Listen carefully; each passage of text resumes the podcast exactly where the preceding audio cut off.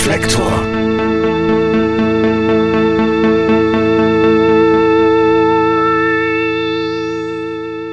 Herzlich willkommen bei Reflektor. Ich spreche in diesem Podcast meist mit Sängerinnen und Sängern. Das soll aber nicht grundsätzlich so sein. Ich spiele ja jetzt seit 27 Jahren Bass in der Rockband Tokotronic und mich interessiert zu ergründen, wie es eigentlich anderen Musikern geht, die in ähnlicher Position sind. Andy Meurer, Bassist und Gründungsmitglied der Toten Hosen, ist, was Banderfahrung betrifft, mir dann doch noch um einige Jahre voraus. Seit 38 Jahren spielt er in der Band Die Toten Hosen und übrigens auch den Bass. Wie das ist und natürlich auch über alles weitere, was die Toten Hosen und ihre Musik betrifft, habe ich mich mit ihm unterhalten. Das Debütalbum Opel Gang war für mich im Erscheinungsjahr 1983 Initialzündung, mich mit dem Thema Punkrock zu beschäftigen und hat mich sehr geprägt. Auch wenn mein primäres Interesse an den toten Hosen mit den Jahren zurückging, habe ich doch immer weiter verfolgt, in welche Richtung sie sich entwickelten. Dies war ja bei dem unsagbar großen Erfolg der Band auch keine so besonders schwierige Aufgabe für mich. Was die Toten Hosen von Anfang an, trotz aller zwischenzeitlichen musikalischen Härte und Feierlaune ausgezeichnet hat, ist ein ganz eigener, steter, leiser Hauch von Melancholie in Text und Musik und außerdem muss man ihnen zweifellos ihr politisches Engagement hoch anrechnen. Und jetzt wünsche ich euch viel Spaß beim Gespräch. Hallo, Christian hier von 4000 Hertz. Kurze Unterbrechung in eigener Sache, geht auch gleich weiter. Ich möchte euch gern den Club 4000 Hertz vorstellen. Das ist unser Mitgliederbereich. Bei dem könnt ihr alle Podcast-Episoden ein paar Tage früher und komplett werbefrei hören. Außerdem gibt's dazu noch exklusive Inhalte und Pilotfolgen neuer Serien, an denen wir gerade arbeiten. Mit einer Mitgliedschaft unterstützt ihr uns und das gesamte 4000 Hertz Team und helft uns dabei, dass wir in Zukunft noch mehr tolle Podcasts für euch machen können. Schaut und hört doch einfach mal vorbei auf club.4000herz.de. Club mit K. Den Link findet ihr natürlich auch in den Show Notes. Vielen Dank. Und jetzt geht's weiter. Hallo Andi, willkommen in Berlin. Ich freue mich sehr, dass du hier bist, auch um in meiner Sendung Reflektor zu Gast zu sein oder mein Podcast, sagt man heutzutage. Hallo. Ja, hallo, schön, dass ich hier sein darf. Freut mich. Mich auch. Ich freue mich sogar sehr. Ich hätte mit jedem aus deiner Band gern gesprochen, auch mit äh, Breiti oder Kuttel oder Wom oder Campino. Aber dass du hier bist, äh, habe ich mir schon mit ein bisschen, habe ich mir ein paar Gedanken drüber gemacht, weil wir ja dieselbe Position in der Band haben. Du spielst Bass, ja, ich spiele Bass. Wir spielen in sehr unterschiedlichen Bands, aber deine Band gibt's auch noch einige Jahre länger, also ein bisschen, ne? Ja, ein gutes Jahrzehnt länger als meine, aber, aber trotzdem, auch ich bin schon mehr als mein halbes Leben in hm. Bassist in einer Band und ich finde daraus könnten sich auch ganz interessante Fragen ergeben und man könnte. Schauen wir mal. Genau, schauen wir mal. Vorweg will ich sagen, dass mich, dass mich vor allen Dingen euer Debütalbum Opel Gang, dass mich das sehr geprägt hat. Das war meine erste Punkplatte überhaupt, aber dazu komme ich später nochmal. Das ist schon mal ein schöner Start. ja, ist auch, ist, wird dann noch vertieft. Und ähm, wir werden dann auch ein bisschen durch, durch eure Bandbiografie gehen im Laufe der Sendung, aber und auch über das äh, aktuelle Album sprechen, aber im Moment ähm, interessieren mich zwei Fragen zu Beginn. Gab es eigentlich einen Song oder ein Album, was das dich überhaupt, das überhaupt deine Begeisterung für Musik entdeckt hat? Ich meine jetzt nicht zwangsweise Punk, sondern Musik. Und die zweite Frage ist, Gab es in letzter Zeit ein Album, was dich besonders begeistert hat oder ein Song? Mm, also das gab es auf jeden Fall. Also äh, ich glaube so das erste, die erste Platte, die ich mir tatsächlich gekauft habe, äh, waren Beatles. Die hatten so ein blaues und ein rotes Album. Ne? ah so, ja, die bekannten. Ja, genau. ja, also so die üblichen Verdächtigen. Ne? Das war glaube ich die erste Platte, die ich wirklich hatte.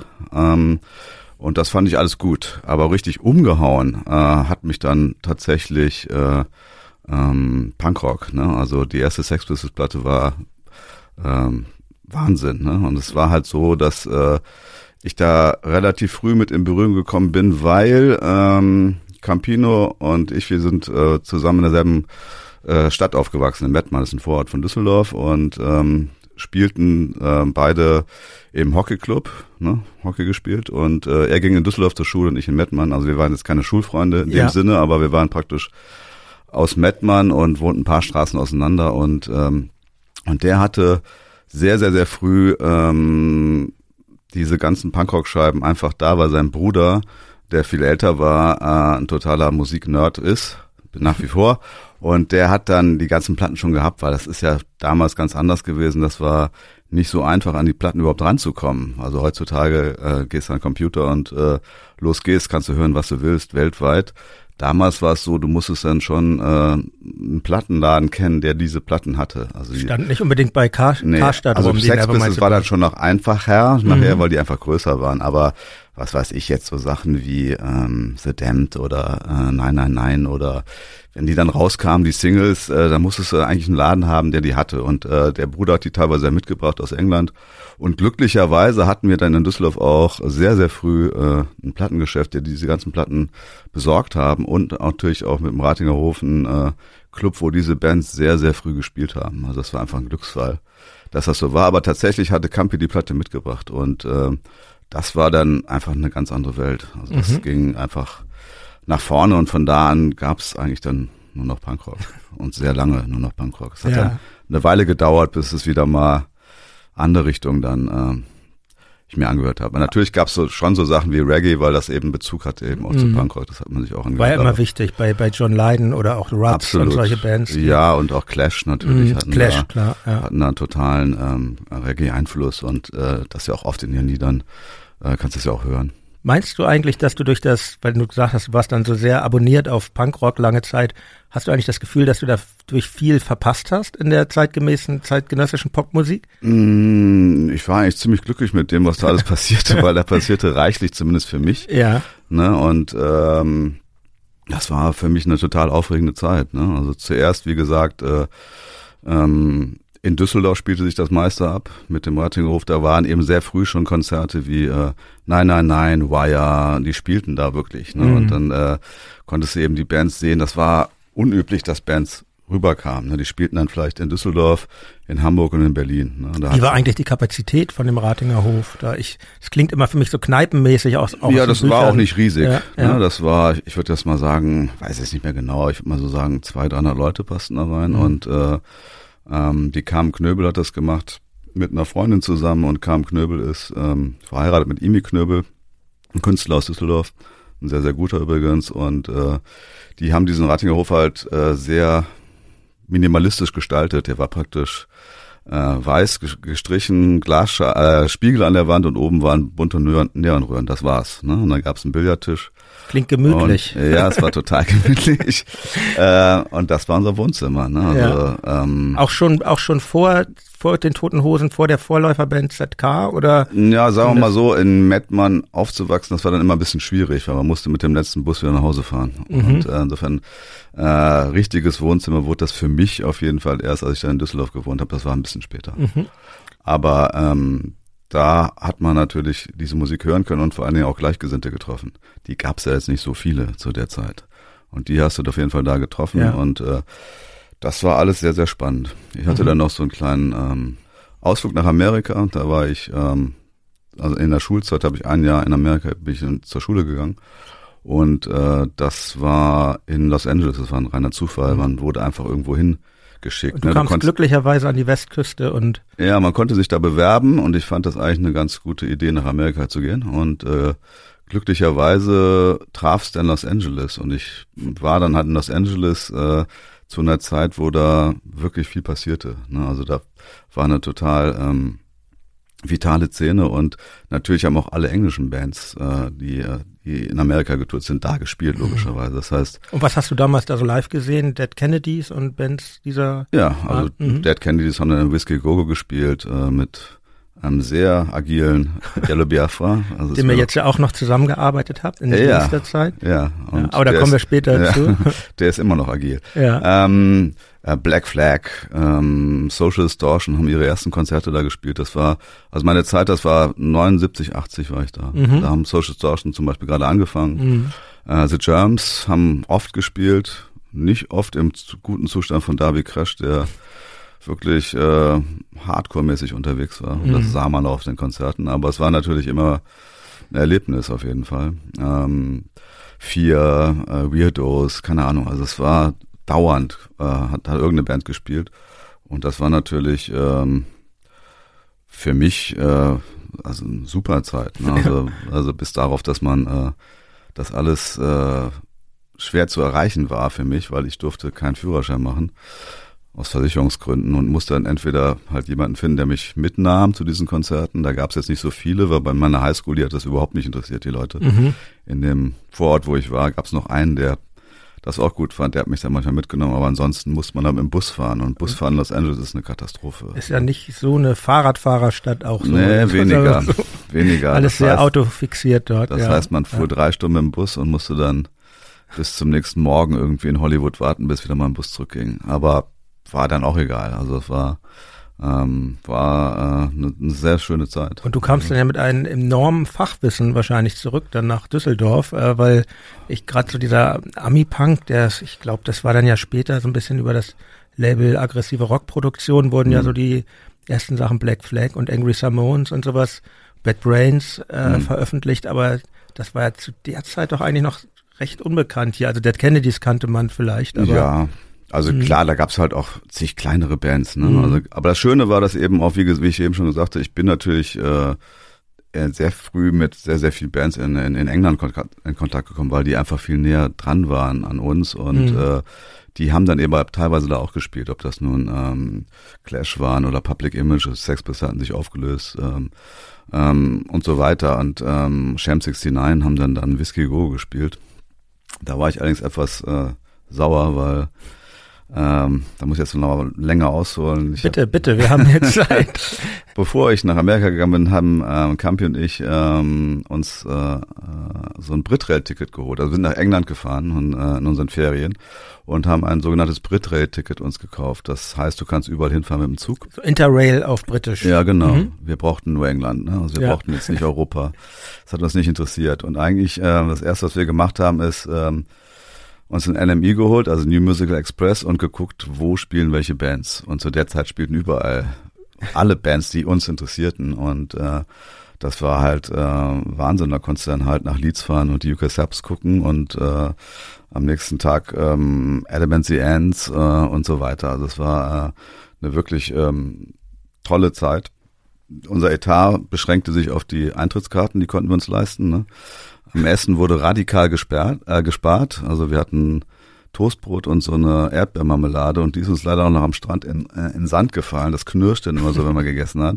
War uns aber alles relativ egal. Hauptsache wir sahen alle Bands und haben Platten gekauft, soweit wir das konnten. Ne? Weil Platten, wie ich eben schon erwähnte, war schwierig dran zu kommen. Mhm. Insofern hat man sich da immer eingedeckt auf solchen Fahrten und ähm, dann wurde angekündigt, Champ 69 spielen ihr letztes Konzert. Und äh, das hatte einen Grund, weil Sham 69 äh, ein erhebliches Problem hatte, dass Skinheads zu deren Konzerten kamen und äh, es da regelmäßig zu Massenschlägereien kam. Und äh, Jimmy Percy hatte einfach keine Lust mehr. Der hat ja äh, das Lied If the Kids Are United geht genau darum, dass er da keine Lust drauf hatte und er ja. fand, dass die ganzen Bewegungen, die, die sich Spinnefeind waren, ob das Mods waren, Skins oder Punks, ähm, sich eben uniten sollten und eben nicht gegeneinander kämpfen sollten. Äh, hat aber bei Champs 69 bei den Konzerten eben überhaupt nicht mehr funktioniert und die konnten eigentlich in England nicht mehr spielen. Und deswegen haben sie angekündigt, sie hören auf. Und wir haben gedacht, naja, so, wir wussten schon, dass das jetzt nicht ohne Risiko ist, da hinzugehen, weil alle sagten, ihr könnt da nicht hingehen, da kommst du nicht ungeschoren raus aus dem Laden. Ne? Und wir haben uns aber gedacht, naja, so, wir sehen die sonst nie wieder. Ne? Die spielen einfach nicht mehr. Und Champ 69 war für uns sehr wichtig und insofern haben wir uns entschieden hinzugehen. Und äh, es war dann auch genau so, es artete in einer Massenschlägerei aus und äh, die Bühne hatte so einen Stahlvorhang, der dann runterkam. Und wir dachten so, oh, oh, das Konzert geht nicht weiter und die Skins hatten schon die Ausgangstüren blockiert, damit keiner rauskommt, der jetzt kein Skins ist, ohne Ärger zu ja, bekommen. Fürs Protokoll nochmal, wie alt wart ihr da? Äh, da waren wir 16, 17. Ja, 16, also 17. noch zarte Knaben. Ja, genau. Und äh, Gott sei Dank, äh, ging das Konzert dann noch einmal weiter und wir haben uns dann so eher in die Richtung Tür aufgehalten bis zum Ende des Konzerts und sind dann losgerannt. und, aber haben alles gut überlebt. Ja. Ähm, aber dann, wie gesagt, als ich dann in Amerika war, dann hat Champ 69 sich wieder vereinigt und in Amerika ganz relaxed in Whiskey Gogo gespielt. War ein super Konzert, aber so ein bisschen sauer war ich schon, dass ich äh, das riskiert hatte. Ja, die, die, sehr gut. Ja, die Auflösungsankündigung ähm, von Bands. Ich meine, das habt ihr ja zumindest noch nie betrieben und diese Karte musstet ihr noch ähm, nie ziehen. Nö. Was, glaube ich, auch mit eurem stetigen Erfolg zusammenhängt. Das weiß ich nicht, aber ja. das war, ähm, also hatten wir jetzt, es gab sicherlich bei uns ähm, Situationen und Zeitpunkte, wo man nicht genau wusste, geht das jetzt weiter. Mhm. Aber ähm, haben wir irgendwie immer wieder hinbekommen. Und das war ähm, nie in unserem Kopf so richtig. Wie gesagt, es gab schon so Punkte, wo man sagte, so kann es jetzt nicht weitergehen. Und dann äh, da war dann Bedarf, dass man was ändert. Ja, das da, schon. Da werde ich bestimmt auch gleich nochmal nachbohren. Ich ja. bin, ähm, finde es super, dass wir gleich so ins Gespräch äh, eingestiegen sind und ich finde, das macht auch gleich deutlich, was Punkmusik, äh, von der ihr kommt und ich im weitesten Fall, Fall auch, obwohl meine Band Tokotronic jetzt keine Punk, nie eine Punkband war und das war dann später, aber mir ging das ein paar Jahre später eigentlich ganz ähnlich ja. und ihr wart, wie ich schon sagte, mein, meine Initiation dafür. Ähm, aber trotzdem, ich muss noch mal die zweite Frage, die ich stellte, welche ähm, gibt, weil erstmal ist ganz witzig, weil mit den Beatles ging es mir ganz ähnlich. Ich hatte dieses blaue Album auf Kassette und das habe mhm. ich als Kind auch liebend gern gehört und dann irgendwann wurde John Lennon ähm, ja erschossen, mhm. tragischerweise.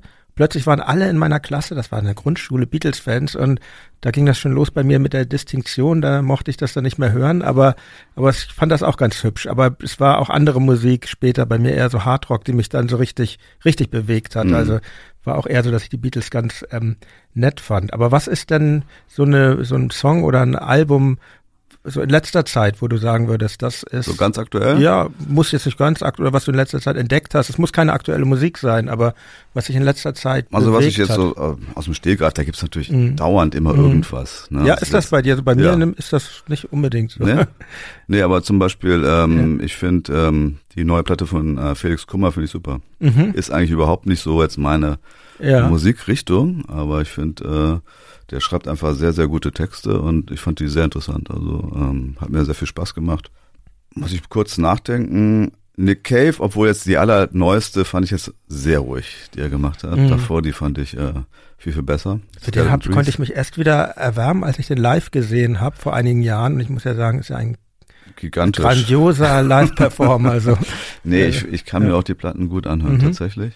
Aber du hast recht, also Nick Cave Live ist äh, gerade auf der letzten Tournee ähm, war das ähm, total beeindruckend, was mhm. er da gemacht hat. Also ich habe ihn tatsächlich auch hier in Berlin gesehen in der Waldbühne, da fand ich es aber nicht so gut wie, äh, ich habe es dreimal gesehen tatsächlich, ja. in Düsseldorf und in Zürich, weil wir da gerade am Tag davor gespielt ja. haben. Und das funktionierte in der dunklen Halle einfach nochmal besser als bei der ich. Waldbühne bei Dämmerung. Ja, ja. Also Nick Cave ist definitiv im Dunkeln nochmal besser. und äh, das ist einfach äh, super und äh, schön zu sehen, finde ich, äh, dass der nach so einer langen Zeit ähm, jetzt so ein totales Hoch hat. Mhm. Ne? Und da sind natürlich reichlich Sachen auch passiert, ähm, mit denen er ja auch ganz offen umgeht. Ne? Mhm. Ne? Also so persönliche Sachen wie ein Tod seines Sohnes, den er ja auch tatsächlich dann mit der Platte und ähm, mit ähm, auch ähm, mit der Conversations, was er ja gemacht hat, so eine Tour, wo er eben auch Fragen beantwortet, äh, verarbeitet hat. Mhm. Und dann zu sehen, dass der, äh, was der dann da macht auf der Bühne, das ist schon äh, echt gut. Und gibt einem so ein bisschen Hoffnung, ne, dass man, auch wenn man das lange macht und alt wird, kann man das äh, durchaus gut machen und in Würde auf die Bühne ja, bringen. Das ist immer so, genau, das ist immer so den Wunsch, den man hat, dass man das in Würde fortführt. Das geht mir ganz ähnlich. Also ja, es ist also Frage. die klassische Journalistenfrage, ne? Wie lange ja. wollt ihr das denn eigentlich noch machen? So, also, ne? also ich glaube, die Frage hat auch oft das Problem, dass, dass da fehlt ein Grundverständnis für das, was einen überhaupt antreibt. Und man ist ja nicht, man hat ja keinen Businessplan eigentlich im engeren Sinne, wo man dann sagt, ja, bis dann und dann mache ich das. Also so funktioniert Kunst ja nicht, denke ich. Also, nee, bin ich mhm. ganz deiner Meinung. Mhm. Es ist so impliziert, dass man äh, äh, das im höheren Alter nicht mehr machen könnte. Ja. Aber es kommt ja auch niemand auf die Idee, jetzt einen Maler zu fragen, wie lange willst du eigentlich noch malen? Also es fragt ja keiner Gerhard Richter, wie lange willst du jetzt noch malen? Du bist ja jetzt schon über 80. Das macht ja keiner. Genau, das ist, ja, es ist, aber es hat sich ein bisschen geändert, finde ich. Ja, auch. Und es gibt einfach was Beispiele dafür gibt, äh, ja. wie das eben funktioniert.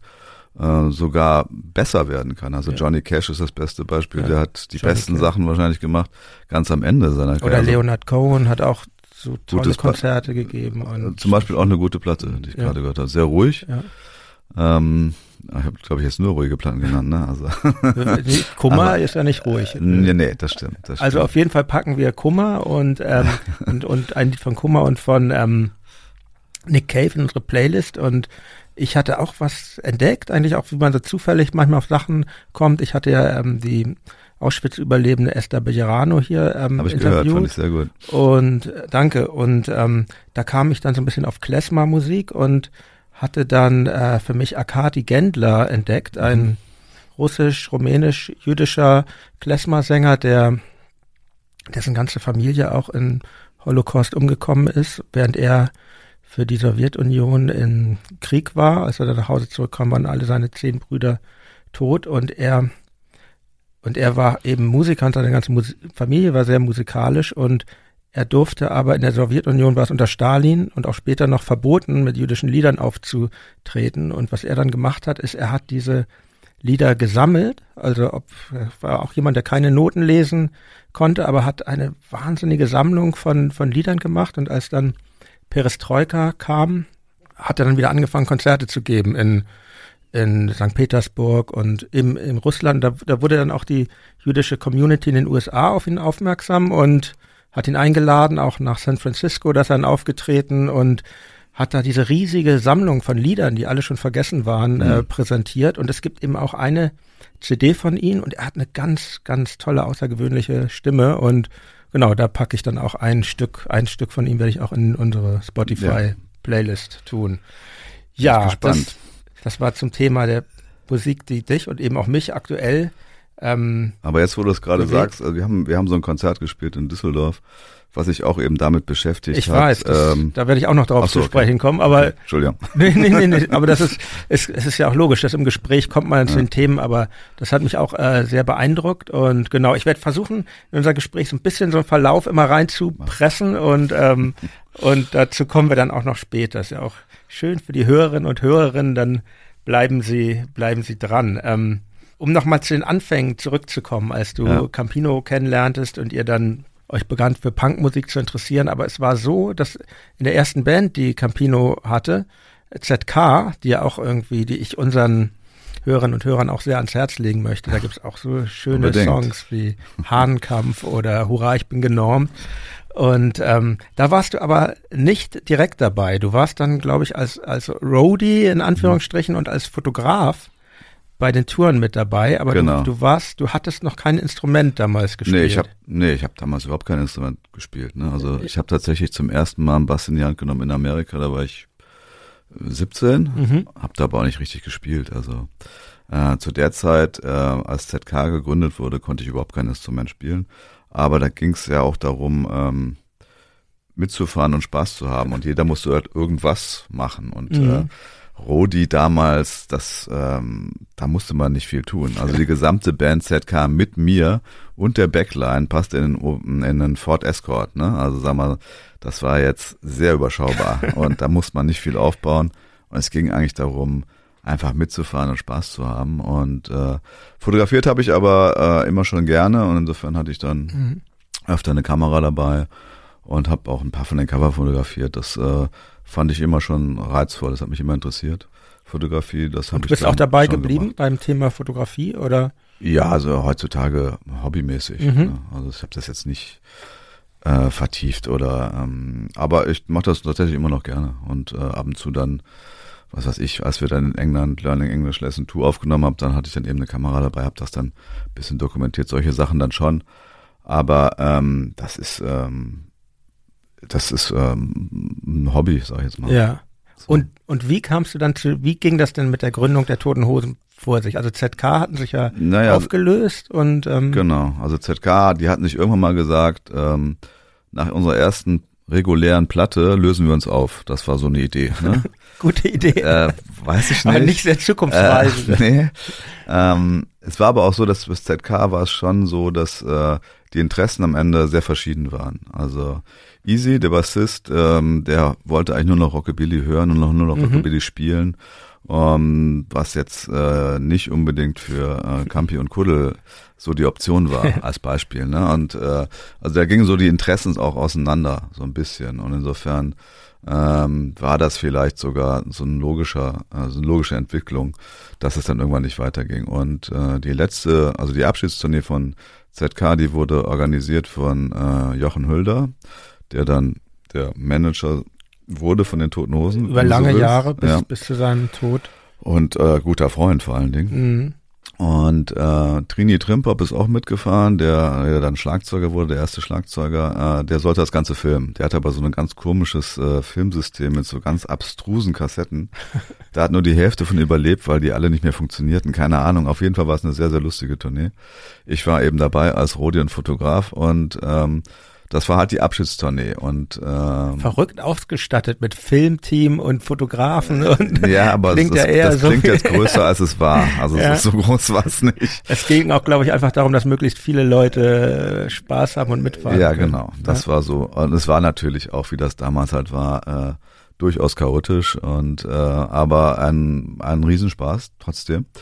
Es dauerte dann nicht lange, dass äh, Campi dann ähm, nach der Auflösung dann doch Lust hatte, in irgendeiner Form weiterzumachen. Und den ersten, den er anrief, war eben Kuddel.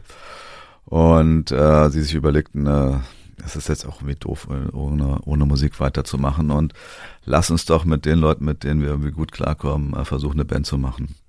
Und da wurde dann eben ich angerufen. Äh, ich hatte aber, wie gesagt, einmal einen Bass in der Hand, ähm, hatte das vorher, ähm, also man kann da nicht davon reden, dass ich das in irgendeiner Form konnte. Hab dann auch erstmal äh, zwei Seiten abgemacht, ne, weil die waren mir echt im Weg. Ja, mit und der genialen Begründung, dass du sie als störend empfunden ja. hast. Ich kann das sehr gut nachvollziehen, weil, weil ich bin auf ganz, ganz ähnliche ähm, Weise zu meinem Instrument gekommen. Das ist ja auch, okay.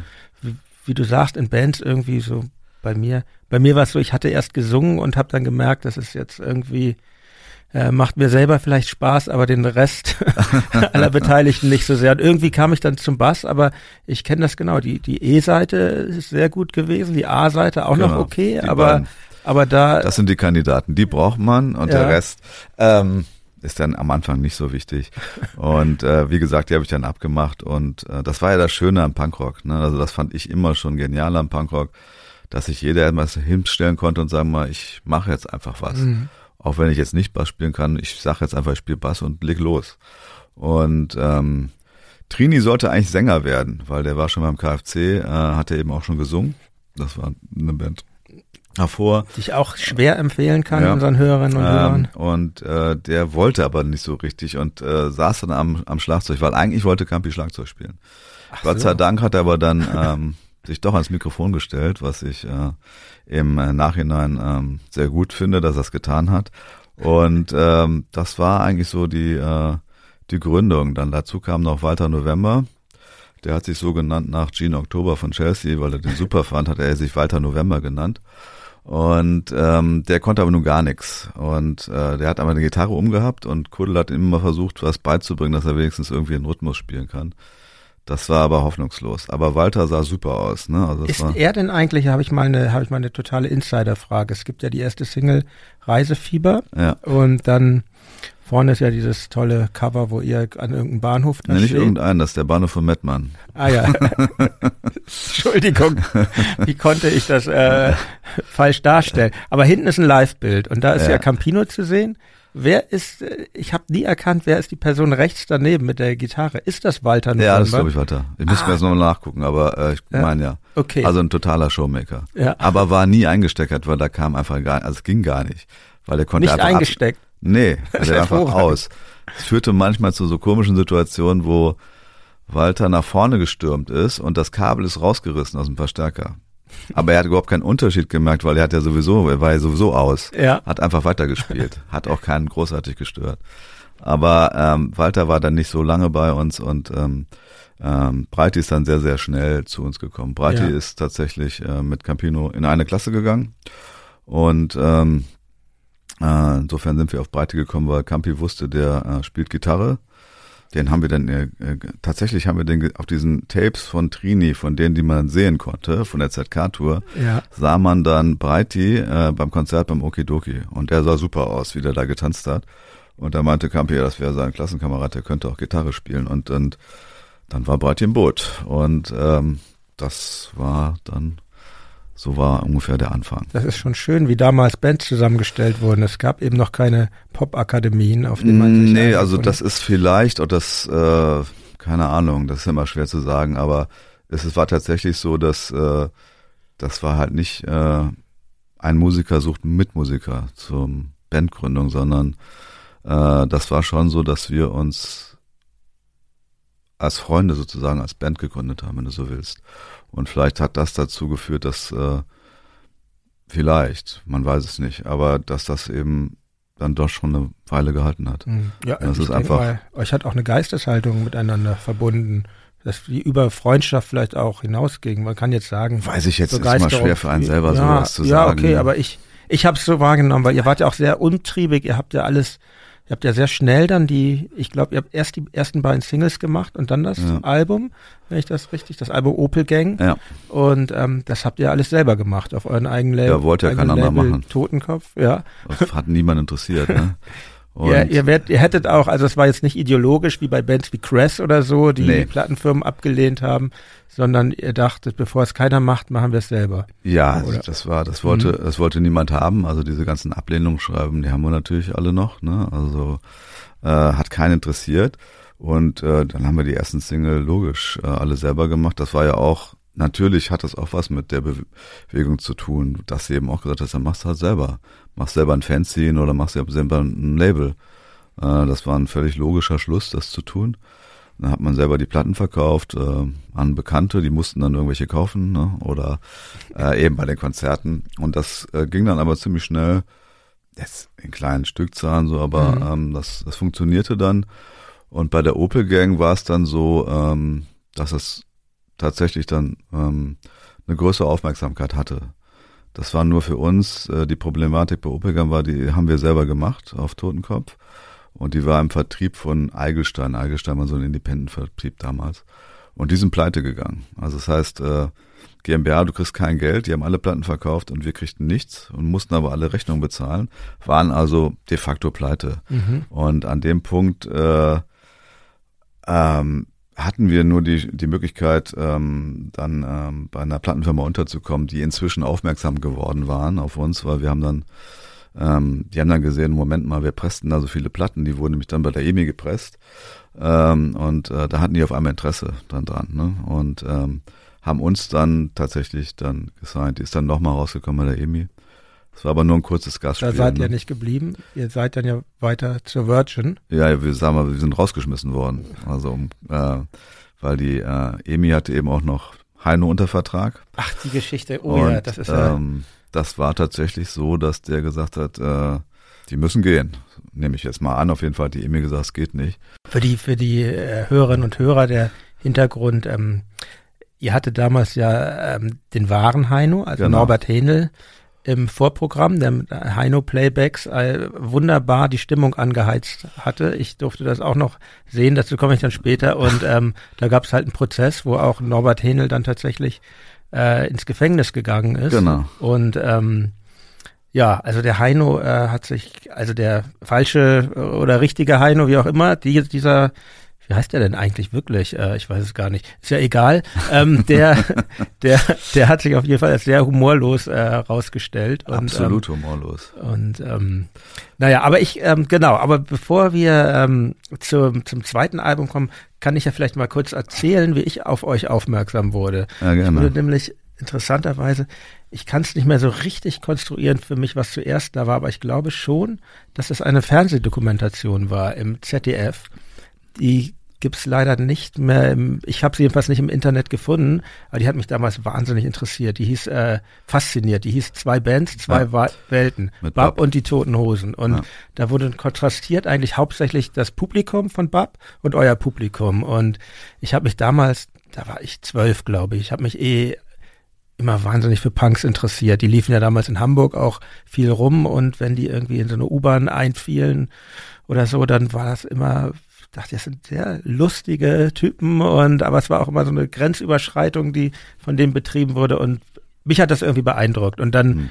und wenn ich was im Fernsehen zu sehen bekam, dann fand ich das immer super. Auch so ein bisschen äh, schockiert. So, das was kann man sich als Kind vorher gar nicht vorstellen, was da so beim Punkkonzert abging. Und das kam in dieser ZDF-Dokumentation irgendwie ganz gut rüber. Und so, so wurde ich auf euch jedenfalls aufmerksam. Und kurze Zeit später ähm, gab es im Plattenladen in Hamburg ähm, Schallplatte am Mönckebergbrunnen. Man muss dazu sagen, am Mönckebergbrunnen hingen in Hamburg, in der Innenstadt hingen immer die Punks ab und ähm, und das war aber kein Punkplattenladen. Die kannte ich dann noch, da gab es schon auch so ein paar Plattenläden in Hamburg wie Rip-Off oder so, wo es Punkplatten gab. Das kannte ich damals auch natürlich nicht und ich hatte damals auch eher so Hard Rock gehört, ACDC und Kiss und sowas, aber aber die hatten jedenfalls so eine Schaufensterdekoration mit der Opel Gang. Da hingen so Hosen, ja, Hosen im Schaufenster und eben euer Album.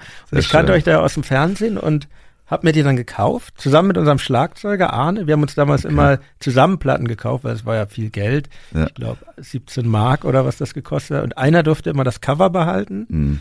Und, ähm, und das hat man auf Kassette überspielt und der andere die Platte. So hatten wir das gemacht mit den Platten. Ja, du, völlig und, normal. Also mit und, Campi haben wir auch immer Platten ausgetauscht. Das, äh, genau wie du sagst. Das genau, und, und dieses Opel, und die Opel Gang, das war wirklich so echt die erste Platte im Punk-Genre, die ich mir da, ähm, die wir uns da gekauft hatten und die war, hat eine extreme Wichtigkeit für mich bekommen, weil ich finde, das ist ja auch so eine Platte, da ist ja alles drin. Das sind irgendwie ernste Lieder drauf und ähm, was weiß ich, Reisefieber halte ich zum Beispiel für einen ernst, schon ernsten Song und oder es sind so Teenie-Pop-Songs drin wie äh, Allein vor deinem Haus ja. und eben diese Sauflieder, komischerweise, obwohl ich echt ein schüchterner, vorpubertierender war, hat mich sowas wie Hofgarten, fand ich das wahnsinnig mm. witzig auch. Wahrscheinlich auch wieder diese Grenzüberschreitung, die ich ähm, toll fand. Und, ähm, und auch das Cover, das ist auch, wie ihr vor diesen Opel da hockt. Also das war wirklich so ein sehr wichtiges Album für mich. Und, ja, schöne Geschichte. Tatsächlich ist das Cover, äh, das ist wirklich der Opel gewesen, mit dem wir umgefahren sind. Das war jetzt nicht gestellt. Und äh, zu der Zeit hatten wir immer so die Idee, also die, das erste Singlecover, dass man unsere Gesichter überhaupt nicht erkennt. Bei dem Cover kannst du so ein bisschen ja. sehen, von Campis Gesicht, glaube ich, und von meinem.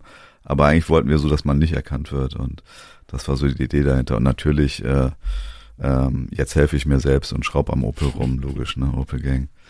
Äh, zu den Trinkliedern muss ich vielleicht mal was sagen. Also wenn man die heute dann hört, muss man die einordnen in den zeitlichen Kontext, weil damals war das ein totales Unding über Alkohol überhaupt ein Lied zu machen und zu singen, das ging gar nicht. Ne? Das ist jetzt schwer nachvollziehbar heutzutage.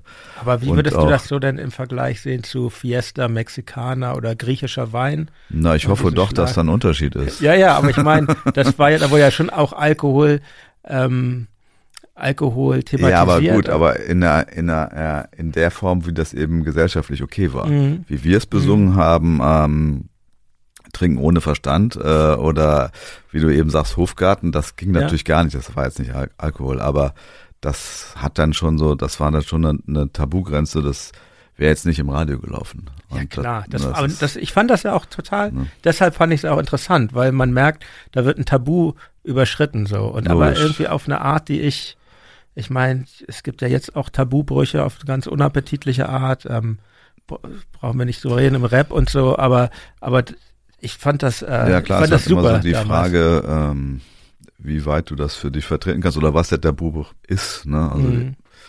ich glaube, wir haben das natürlich dann auch teilweise gelebt. Das ist es nicht. Ne? Also, äh, das war schon für uns ein Thema, Alkohol, logischerweise. Ja, ja.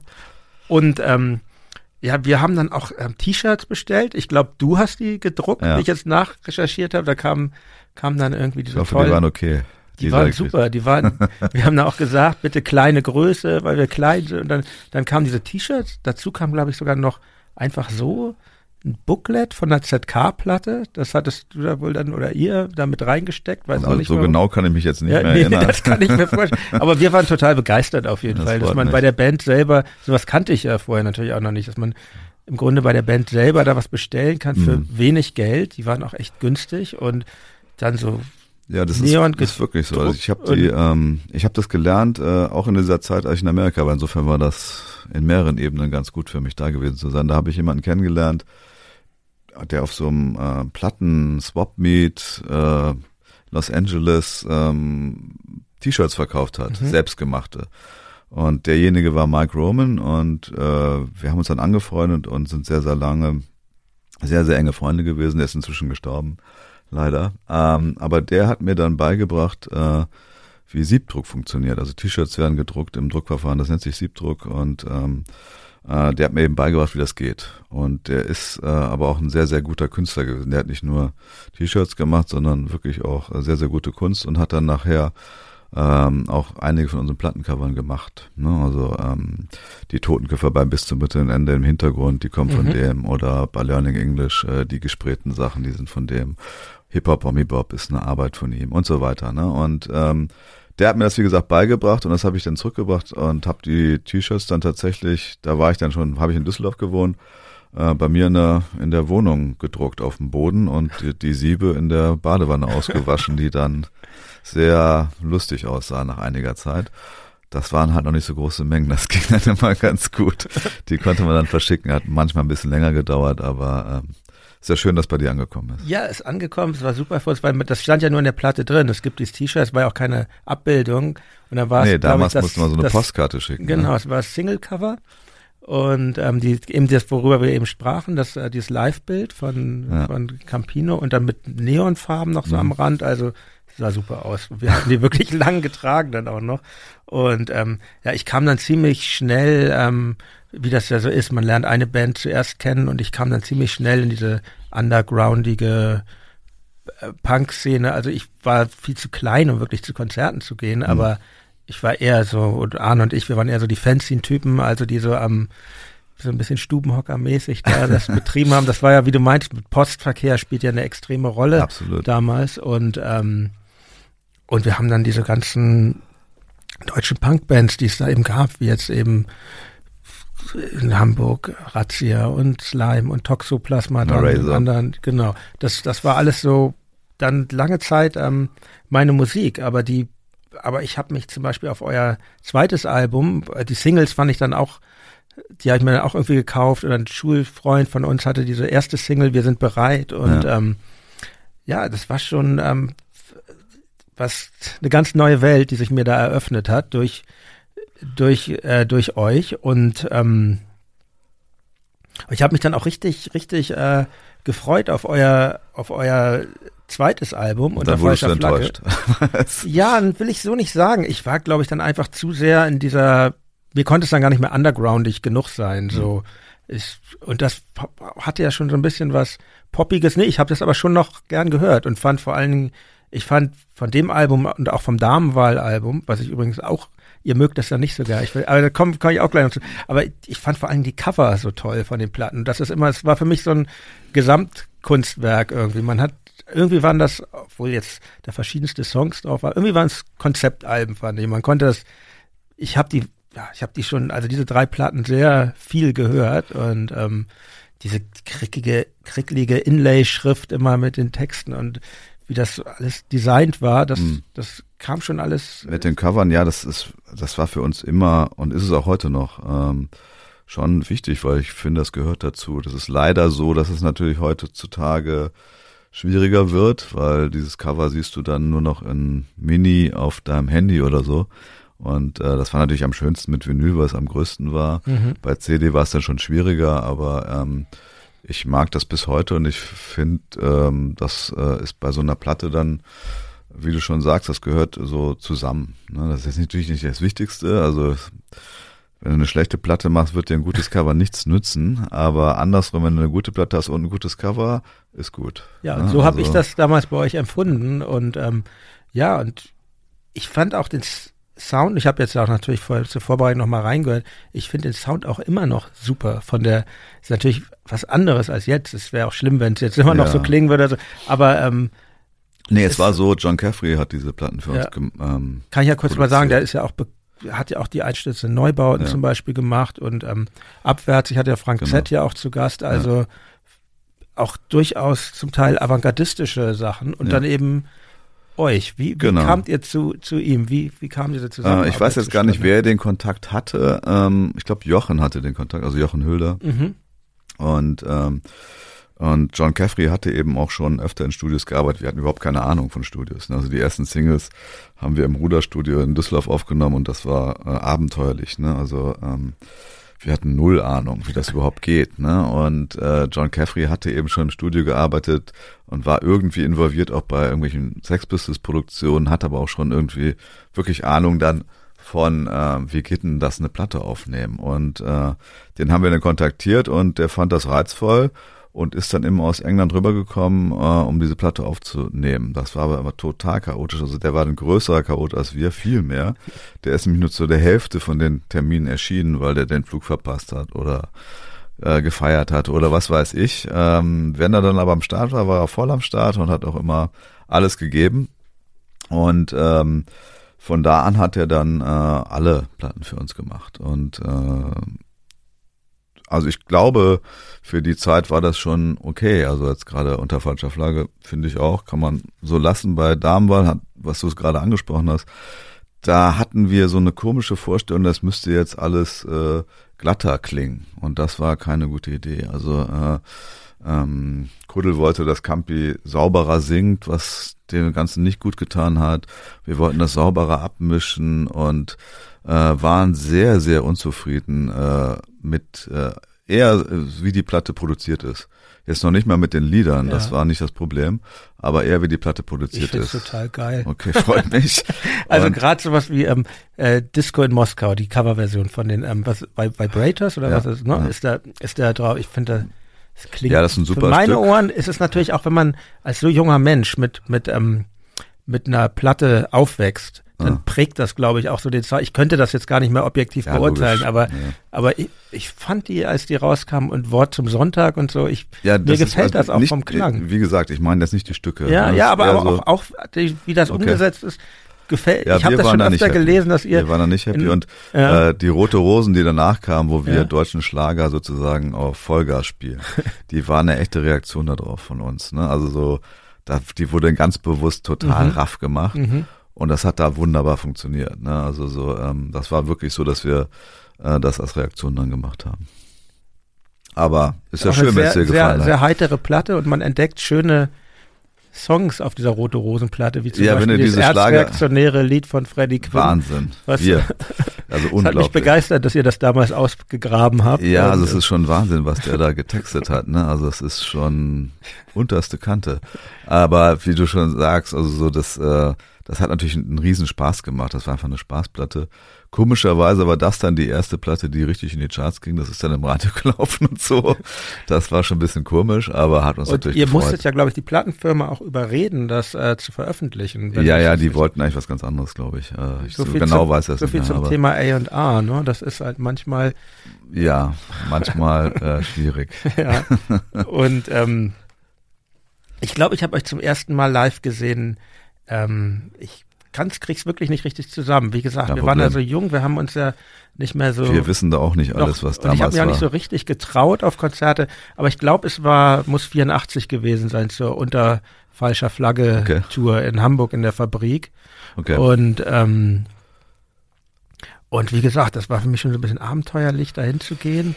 Und Das war auch eine Zeit, wenn ich das richtig jetzt einordne mit Jahreszahlen, wie gesagt, ist nicht so ganz meine Stärke, aber es könnte ungefähr hinkommen. Äh, das war tatsächlich eine Zeit, wo es äh, leider ähm, sehr oft heftig zuging auf unseren Konzerten, weil wir eben eine perfekte Angriffsfläche waren für äh, für rechte Skins, die dann zu den Konzerten gekommen sind und Ärger gemacht haben. Und da Mhm. bleibst du natürlich nicht auf der Bühne stehen, wenn deine Fans angemacht werden. Und da sind wir ziemlich oft dann von der Bühne runtergegangen und zwar nach vorne, um das dann zu regeln. Das hat überhaupt gar keinen Spaß gemacht. Ne? War leider so, dass man es tun musste.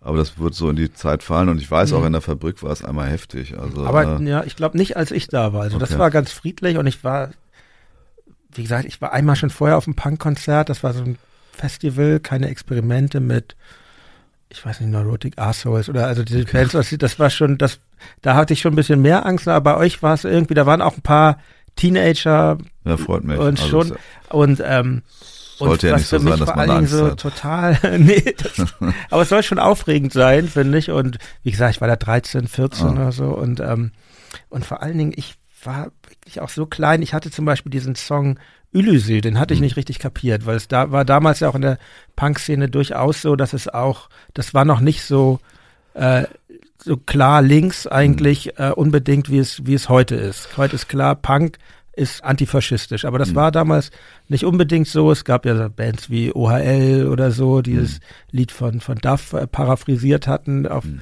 ähm, Militürk auf eine komische Art und und ich hatte wirklich als als als Kiddie die Ironie nicht kapiert von ja, Ulysses und und dachte dachte so ah, finde ich irgendwie aber ich fand's doof so ach, doof dass sie was gegen Ausländer haben ja, und dann dann habt ihr es live gespielt und Campino hatte so sinngemäß gesagt für alle die es immer noch nicht kapiert haben das Lied ist natürlich nicht gegen Türken und aber gegen Nazis und gegen Rassismus und das hat mich so begeistert, weil ich dann endlich war dieses äh, diese diese leichte Hemmschwelle noch weg, die ich zu euch hatte. Ja, und, das ähm, richtig, dass das ähm, Ironie in Texten ist manchmal eben ein Problem, wenn es genauso wie bei dir dann nicht richtig verstanden wird. Natürlich ja. war es komplett ironisch, also für uns völlig klar. Ja, aber der Sinn für Ironie bildet sich ja irgendwann erst aus und genau. ich war eh ein bisschen und Spätentwickler. Dann, ja, manchmal muss man dann Sachen so äh, mehr, also gerade dann vielleicht sagen, also manchmal ist natürlich auch gut, also sagen wir mal, ähm, der Song ist, also aus heutiger Sicht, der ist genial, finde ich. So, weil er, äh ja, aber der ist, der ist nicht nur von dir falsch verstanden okay, worden. Also das gab's öfter. Das, ja. Also diese Ansage hat ja einen Grund. Ne? Ja. Das Campi das ja. so ansagt, das Lied, das hat ja einen Grund, weil viele das eben eben falsch verstanden haben. Mhm. Nicht alle, aber das gab's auf jeden Fall. Aber meinst du, aber man muss es doch trotzdem, wie ist das? Für, ihr seid ja sehr erfolgreich als Band. Wie, wie, wie geht ihr heute mit sowas um? Also man muss doch aber trotzdem irgendwie das Recht als Künstler auch haben, dass nicht alles eindeutig ist, was man nee. tut. Oder wie würdest du das sehen? Nee, das kommt eben von Fall zu Fall. Also mhm. muss eben gucken, wie ist das Lied oder wie ist der Text. Und ähm, da gibt's durchaus Situationen. Also bei uns ist ja Campino der, der alle Texte schreibt. Und äh, es ist dann so, dass ähm, der stellt hier uns dann im Proberaum dann, wenn er sie hat, eben vor und dann ähm, sagen wir was dazu. Und äh, da gibt es schon Situationen, wo, ähm, wo wir sagen, naja, so, wir verstehen das jetzt nicht so ganz. Also mhm. schwerelos ist zum Beispiel so ein Beispiel, das ist ein sehr, sehr neues Lied von uns, das wir jetzt in der Turnhalle gespielt haben, weil ja alles ohne Strom, die jetzt ähm, auch rausgekommen ist. Äh, da hatte Campino einen Text äh, und das äh, war schon dasselbe Thema eigentlich. Es ging halt um ähm, eine Überlebende des Holocaust und die, äh, die eben äh, für sich entscheiden muss, äh, komme ich damit klar, dass ich es überlebt habe und die anderen haben es nicht überlebt und wie gehe ich damit um und äh, damit beschäftigt sich das Lied. Und das war aber ähm, für uns beim Hören jetzt nicht klar, so, also mhm. oder zu unklar. Und den Text hat zum Beispiel Campi dann nochmal umgeschrieben, auch ähm, gerade nach dem Eindruck, weil wir äh, in Polen auf Tour waren und äh, zwischen äh, Krakau und Warschau ähm, sind wir dann nach Auschwitz gefahren und äh, mit den Eindrücken von da hat er dann diesen Kontext, äh, den Text viel ähm, prägnanter gemacht und äh, äh, total verständlich, wie ich finde. Mhm. Und äh, das hat dem sehr, sehr gut getan. Also es, äh, man muss es immer von Fall, Fall entscheiden, wie ähm, wie genau sagst du was oder wie deutlich sagst du was oder was hilft dann oder was hilft nicht. Also es ist wahrscheinlich jedes Mal anders. Natürlich darf, muss man Ironie benutzen dürfen, ja. aber du kannst dich da schon hinterfragen, wird das funktionieren oder nicht oder verstehen das äh, die Leute. Man, manchmal vertut man sich auch einfach. Ganz einfach. Also es ist einfach so. Ja, aber genau, ist dann auch so, wie gesagt, ist in dem Fall, glaube ich, auch weil wenn das dann, dann plötzlich sehr junge Leute hören, also ich glaube, eure Platten waren jetzt auch eigentlich jetzt nicht für mich, also 13, 12, 13-Jähriger, der ich damals war, als primäre Zielgruppe gemacht und dann, wenn sich die das so ausweitet, dann passiert vielleicht sowas wie mit dem Stück Ulysses. Aber ich fand das so super, die Ansage, weil ich dann auch in dem Moment irgendwie kapiert habe, ja, dass ihr auch irgendwie Verantwortung tragt und das ging dann ja auch weiter. Ich glaube, 86 seid ihr aufgetreten bei diesem großen ähm, äh, Festival gegen die Wiederaufbereitungsanlage mhm. in, in Wackersdorf mit zusammen mit diversen Deutschrockgrößen, Herbert Grönemeyer, Udo Lindenberg und Westernhagen und Bab und so und Jo Reiser und ich meine spätestens Aber am wichtigsten, wenn ich da Ja. kurz zwischen, Ja. am wichtigsten für uns war, dass wir da ähm, äh, die Biermüsselblasen getroffen haben. Also die, die Wellbrüder, die damals als die Biermüsselblasen unterwegs waren und mit Gerhard Polt sehr viele Sachen gemacht haben. Und Oder die, später. haben, Hm? die haben wir da getroffen und von da an äh, waren das und sind es bis heute sehr, sehr gute Freunde geworden. Das war für uns äh, der wichtigste ähm, Aspekt. Schön. Ne? Bis darauf, dass die WA-Anlage dann auch nie gebaut worden ist. ja, das war war, ja ein erfolgreicher Protest zumindest. Wenn du so Und, willst, ähm, ja. Spätestens da war, glaube ich, auch äh, klar, dass ihr eben nicht nur eine Spaßband seid, die über äh, Alkohol und so singt, sondern dass ihr auch eine engagierte Band seid. Ist das, hat sich das für euch so zufällig ergeben oder mit der Zeit ergeben oder, oder gab es irgendwie einen Moment, wo Nee, also, also für, ich glaube, ähm, das ist jetzt für uns, äh, gehörte das immer dazu. Das war jetzt für uns Mhm. nicht so, dass wir uns überlegt haben, wir müssen uns jetzt engagieren. Äh, Ja. Das war ähm, einfach, ähm, das war ja auch schon im Punkrock, mit dem wir groß geworden sind, immer schon vertreten. Also ähm, Rock Against Racism war ein Riesenthema, Clash waren total politisch. Es gab natürlich auch die andere Fraktion, die Bands, die sagten, äh, wir wollen überhaupt nichts damit zu tun haben, wir wollen nur Spaß machen. Ist auch okay, wenn du die Haltung hast, aber beim Punkrock gab's beides. Und äh, wir waren eigentlich eher so, dass wir gesagt haben, äh, wir ähm, wollen das beides machen können. Also wir wollen einen totalen Nonsens äh, machen dürfen äh, und Spaß haben und Feierlieder, aber auch total ernste Themen. Und die können auch ruhig auf einer Platte drauf sein. Das äh, muss in Ordnung sein. Und finde ich auch nach wie vor bis heute, dass das möglich sein muss, dass du das eben beides machen kannst. Und dann musst du eben sehen, ähm, zu welcher Zeit dann was entstanden ist und wo kannst du was zu sagen, was sinnvoll ist oder wo ähm, gibt's was, wo du dich einsetzen kannst, wo das auch ein, einen Effekt hat, der eben gut ist.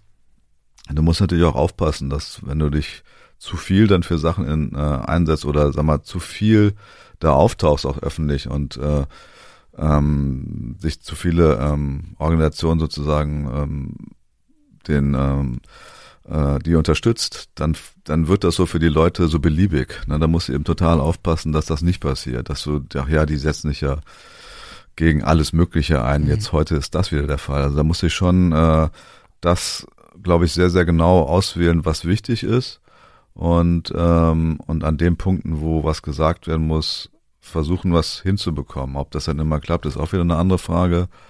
Äh, ich glaube, ähm, muss man dann einfach probieren. Und es gibt dann auch Sachen, die dann komisch sind. Also wenn du dir überlegst, äh, so ein Stück wie Willkommen in Deutschland, das kannst du heute spielen, das hat eine totale ähm, Aktualität, obwohl das Stück natürlich äh, ganz, ganz alt ist. Das ist entstanden nach den, äh, nach den Ausschreitungen in Rostock, Lichtenhagen und Solingen. Das war so eine Art für uns, da irgendwie mit umzugehen.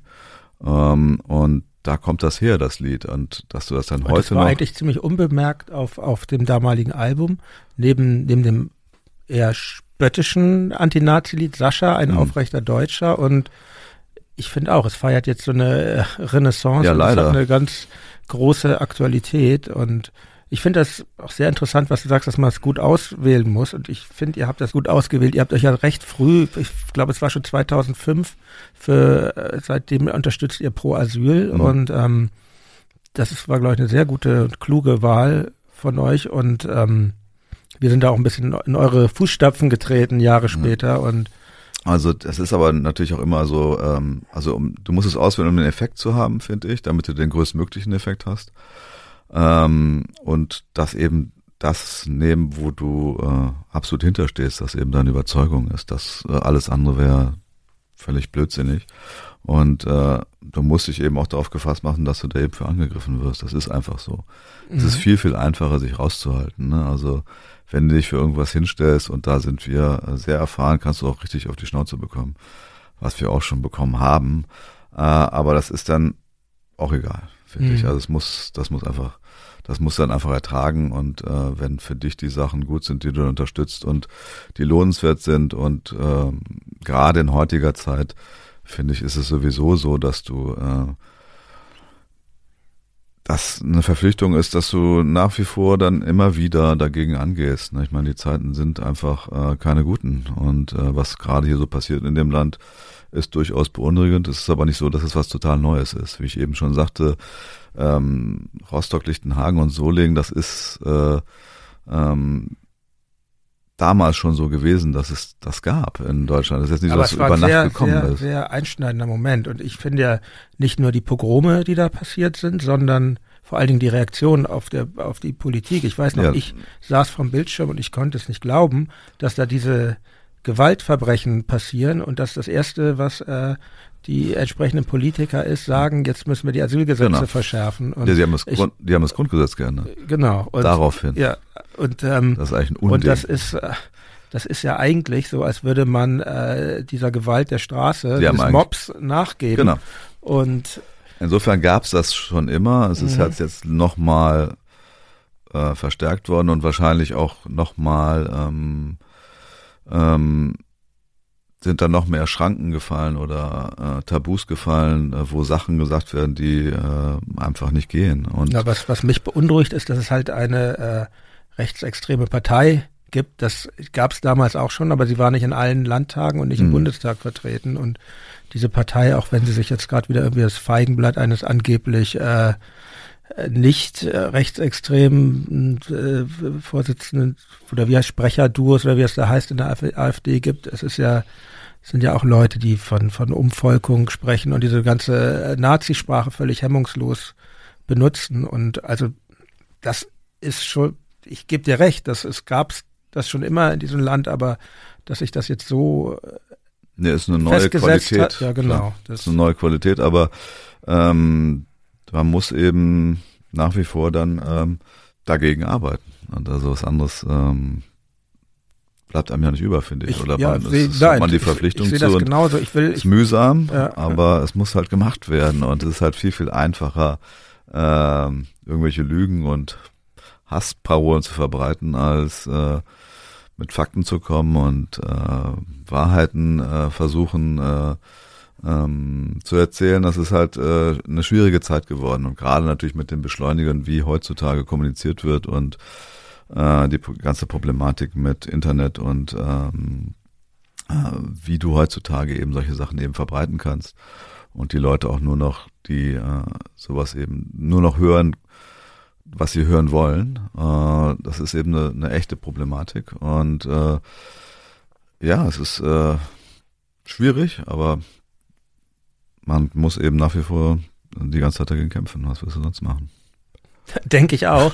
Und ähm, ich werde auch noch auf euer auch, auch euer auch künstlerisches Engagement ähm, in diesem Bereich zurückkommen, aber ich bin ja hier noch ganz weit in der Vergangenheit bei euch. Also nee, nee, nee, das, das Springen, das, das Springen gehört dazu. Aber Okay. wenn man so in dieser Zeit ist, so von, von, von Damenwahl, der, der äh, zweiten Platte, die dann bei Virgin erschienen ist und ihr wart dann schon, hatte dann schon auch Erfolg, die, der über die Punk-Szene hinausging. Also es ging, glaube ich, los, dass das auch einfach normale Jugendliche, jetzt mal in Anführungsstrichen, gehört haben. Und es kamen ja sehr schnell auch äh, Vorwürfe auf euch zu, wie es in der, wie das halt in der äh, in dieser Punk-Szene, das ist halt Kommerz und das ist halt kein Punk mehr. Und ähm, und ich habe das Gefühl, dass euch das immer sehr nahe gegangen ist. Also was heißt, ich habe das Gefühl, ich, weil ich habe weil gerade diese Diskussion, ist das noch Punk und so, die habt ihr schon mit einer großen Ernsthaftigkeit äh,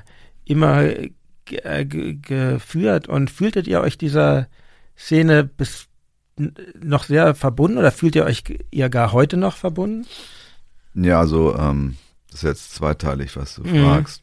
Die Toten Hosen geworden, weil es Punkrock gab. Das war das, worum es ging. Also wir haben uns gegründet, da war die Bewegung eigentlich schon äh, vorbei, wenn du so willst. Und alle haben gesagt, also seid ihr nicht mehr ganz dicht, ihr könnt ja nicht so eine Musik machen, das ist ja völlig out. Ne? Ihr habt ja auf dem, auf dem Opel-Gang gibt's ja den Song Wehende Fahnen. Ja. Das ist ja damals schon, vor sechs Jahren ging es los. Es war wie eine Ja, Revolution. also es- Ziel und Richtung unbekannt, alles Alte wurde niedergebrannt. Das ist ja damals schon eine, eine Hymne auf.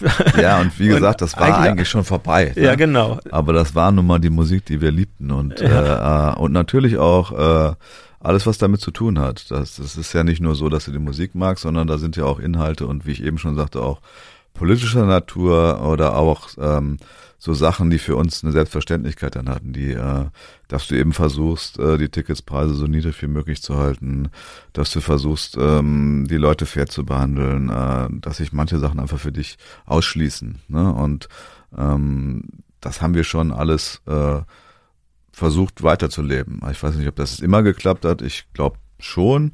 Ähm, das war für uns wichtig. Ne? Und insofern ist für uns Punkrock wichtig. Aber ähm, ich glaube, äh, dieser, dieser Vorwurf, das ist kein Punkrock mehr, das ist Kommerz, den haben wir schon gehört bei unserer zweiten Single. Ne? Die haben wir selber gemacht und ein paar hundert Stück.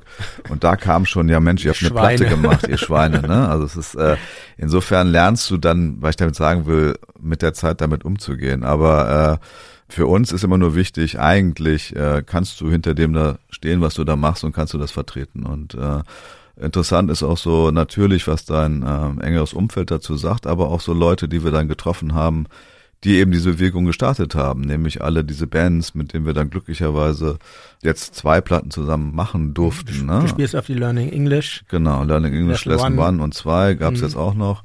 Und äh, die haben wir dann alle kennengelernt, also diese ganzen Bewegungen gestartet haben. Und sehr interessant dann, was die dazu sagen, wie die das einschätzen. Mhm. Und da kam nie irgendwie ein Vorwurf, das ist aber das Letzte, ähm, das ist Kommerz, was ihr das, macht, das könnt ihr nicht machen. Das ist ja meistens so, dass die Leute, die wirklich äh, einen aktiven Teil leisten, in, irgend, in welcher, in welchen künstlerischen Genre auch immer, dass die sehr viel lockerer sind und sehr viel. Ja, ähm, also manche Sachen kann man auch nicht ernst nehmen. Also ja. wenn dann in der FAZ steht, das ist jetzt kein Punkrock mehr, muss ich leider sagen, ich weiß jetzt nicht, wie der Redakteur in der FAZ äh, seine Berechtigungen bezieht, dass er beurteilen kann, was Punkrock ist oder nicht. Da muss man auch immer aufpassen.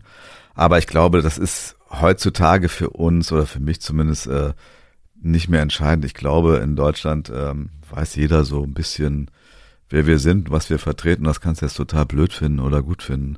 Es das muss ja, ist, ist das ja auch niemand äh, gezwungen, eure Musik zu hören. Nee, ne? Das finde ich auch immer so, weil bei diesen Diskussionen, das, also, das ist ja ein Angebot, was man macht als Band und Menschen können es wahrnehmen oder eben nicht. Ja, Aber in diesen 80er Jahren, da hattet ihr auf jeden Fall einen genialen Schachzug, wo ihr euch wirklich, äh, ich weiß gar nicht, ob euch das so bewusst ist, wo ihr wirklich ähm, euch den Rückhalt der Straßenpunk-Szene zurückgeholt habt. Bei, bei eurer ersten Live-LP bis zum bitteren Ende war, nicht, da war nämlich eine Sprühschablone dabei. Ja.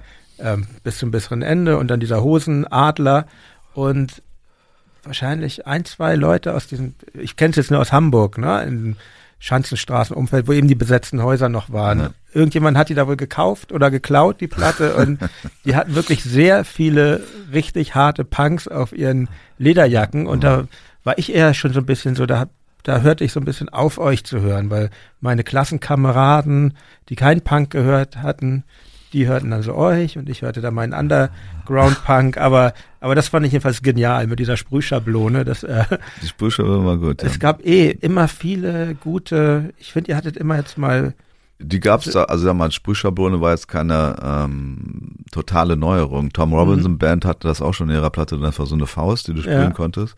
Das war jetzt, muss man dazu sagen, vor Street Art, ne? das gab's damals ja. noch nicht. Also das ist ja so ein bisschen entstanden in, in New York mit äh, Basquiat, der ja. seine Zoomer-Sprüche an die Wand gemacht hat und Keith Haring und so und dann mit den Hip-Hopern. Aber zu der Zeit war das nicht so richtig breit wie heute, wo Eigentlich alles. habt ihr Banksy erfunden. Nee, das haben wir bestimmt nicht. Aber äh, das gehört auf jeden Fall immer schon zu Punkrock. Ja. Und mhm. wir haben auch schon früher immer so ähm, ZK-Schriftzüge irgendwo hingesprüht. Und die hat wahrscheinlich überhaupt niemand wahrgenommen, weil die Leute überhaupt nicht kapiert haben, was das sollte. Aber wir hatten Spaß.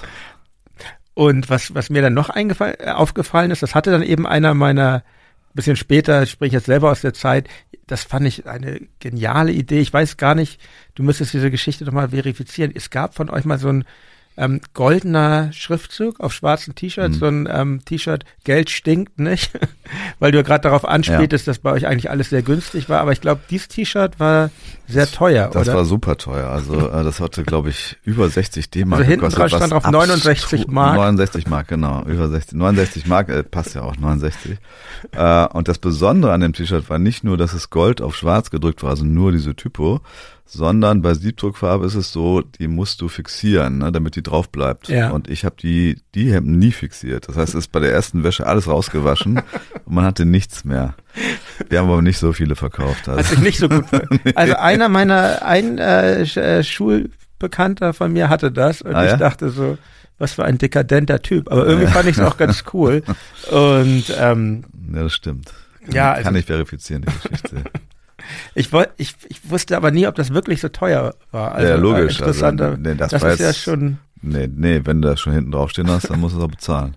Ja, und ansonsten ist ja bei euch eigentlich bis heute alles ähm, günstig. Also Ticketpreise sind günstiger als bei anderen Bands in der Größenordnung, würde so soweit ich das recherchiert habe. Und ja. Merchandising ist auch nicht so sonst so überteuert wie bei anderen Gruppen. Und ähm, warum eigentlich? Muss Kunst nicht teuer sein, damit sie gut ist? Ähm, nee, muss sie bestimmt nicht. Und äh, es ist tatsächlich so, also wenn wir heutzutage spielen, ist es schon kostet es natürlich schon Geld, weil es inzwischen, wenn das ein größeres Konzert ist, hast du da auch einen entsprechenden Aufwand oder ähm, das ist so der Ansatz, den wir haben, dass du dann eben auch äh, das Bestmögliche eben zeigen kannst und das soll so gut klingen, wie es irgendwie geht und das so gut aussehen und das kannst du halt heute, ähm, wie wir finden, sehr gut eben durch viele Sachen unterstützen, die dann eben aber das entsprechende Geld kosten. Aber das muss eben nicht, da muss eben ein Ticket nicht 100 Euro kosten. Das geht eben auch äh,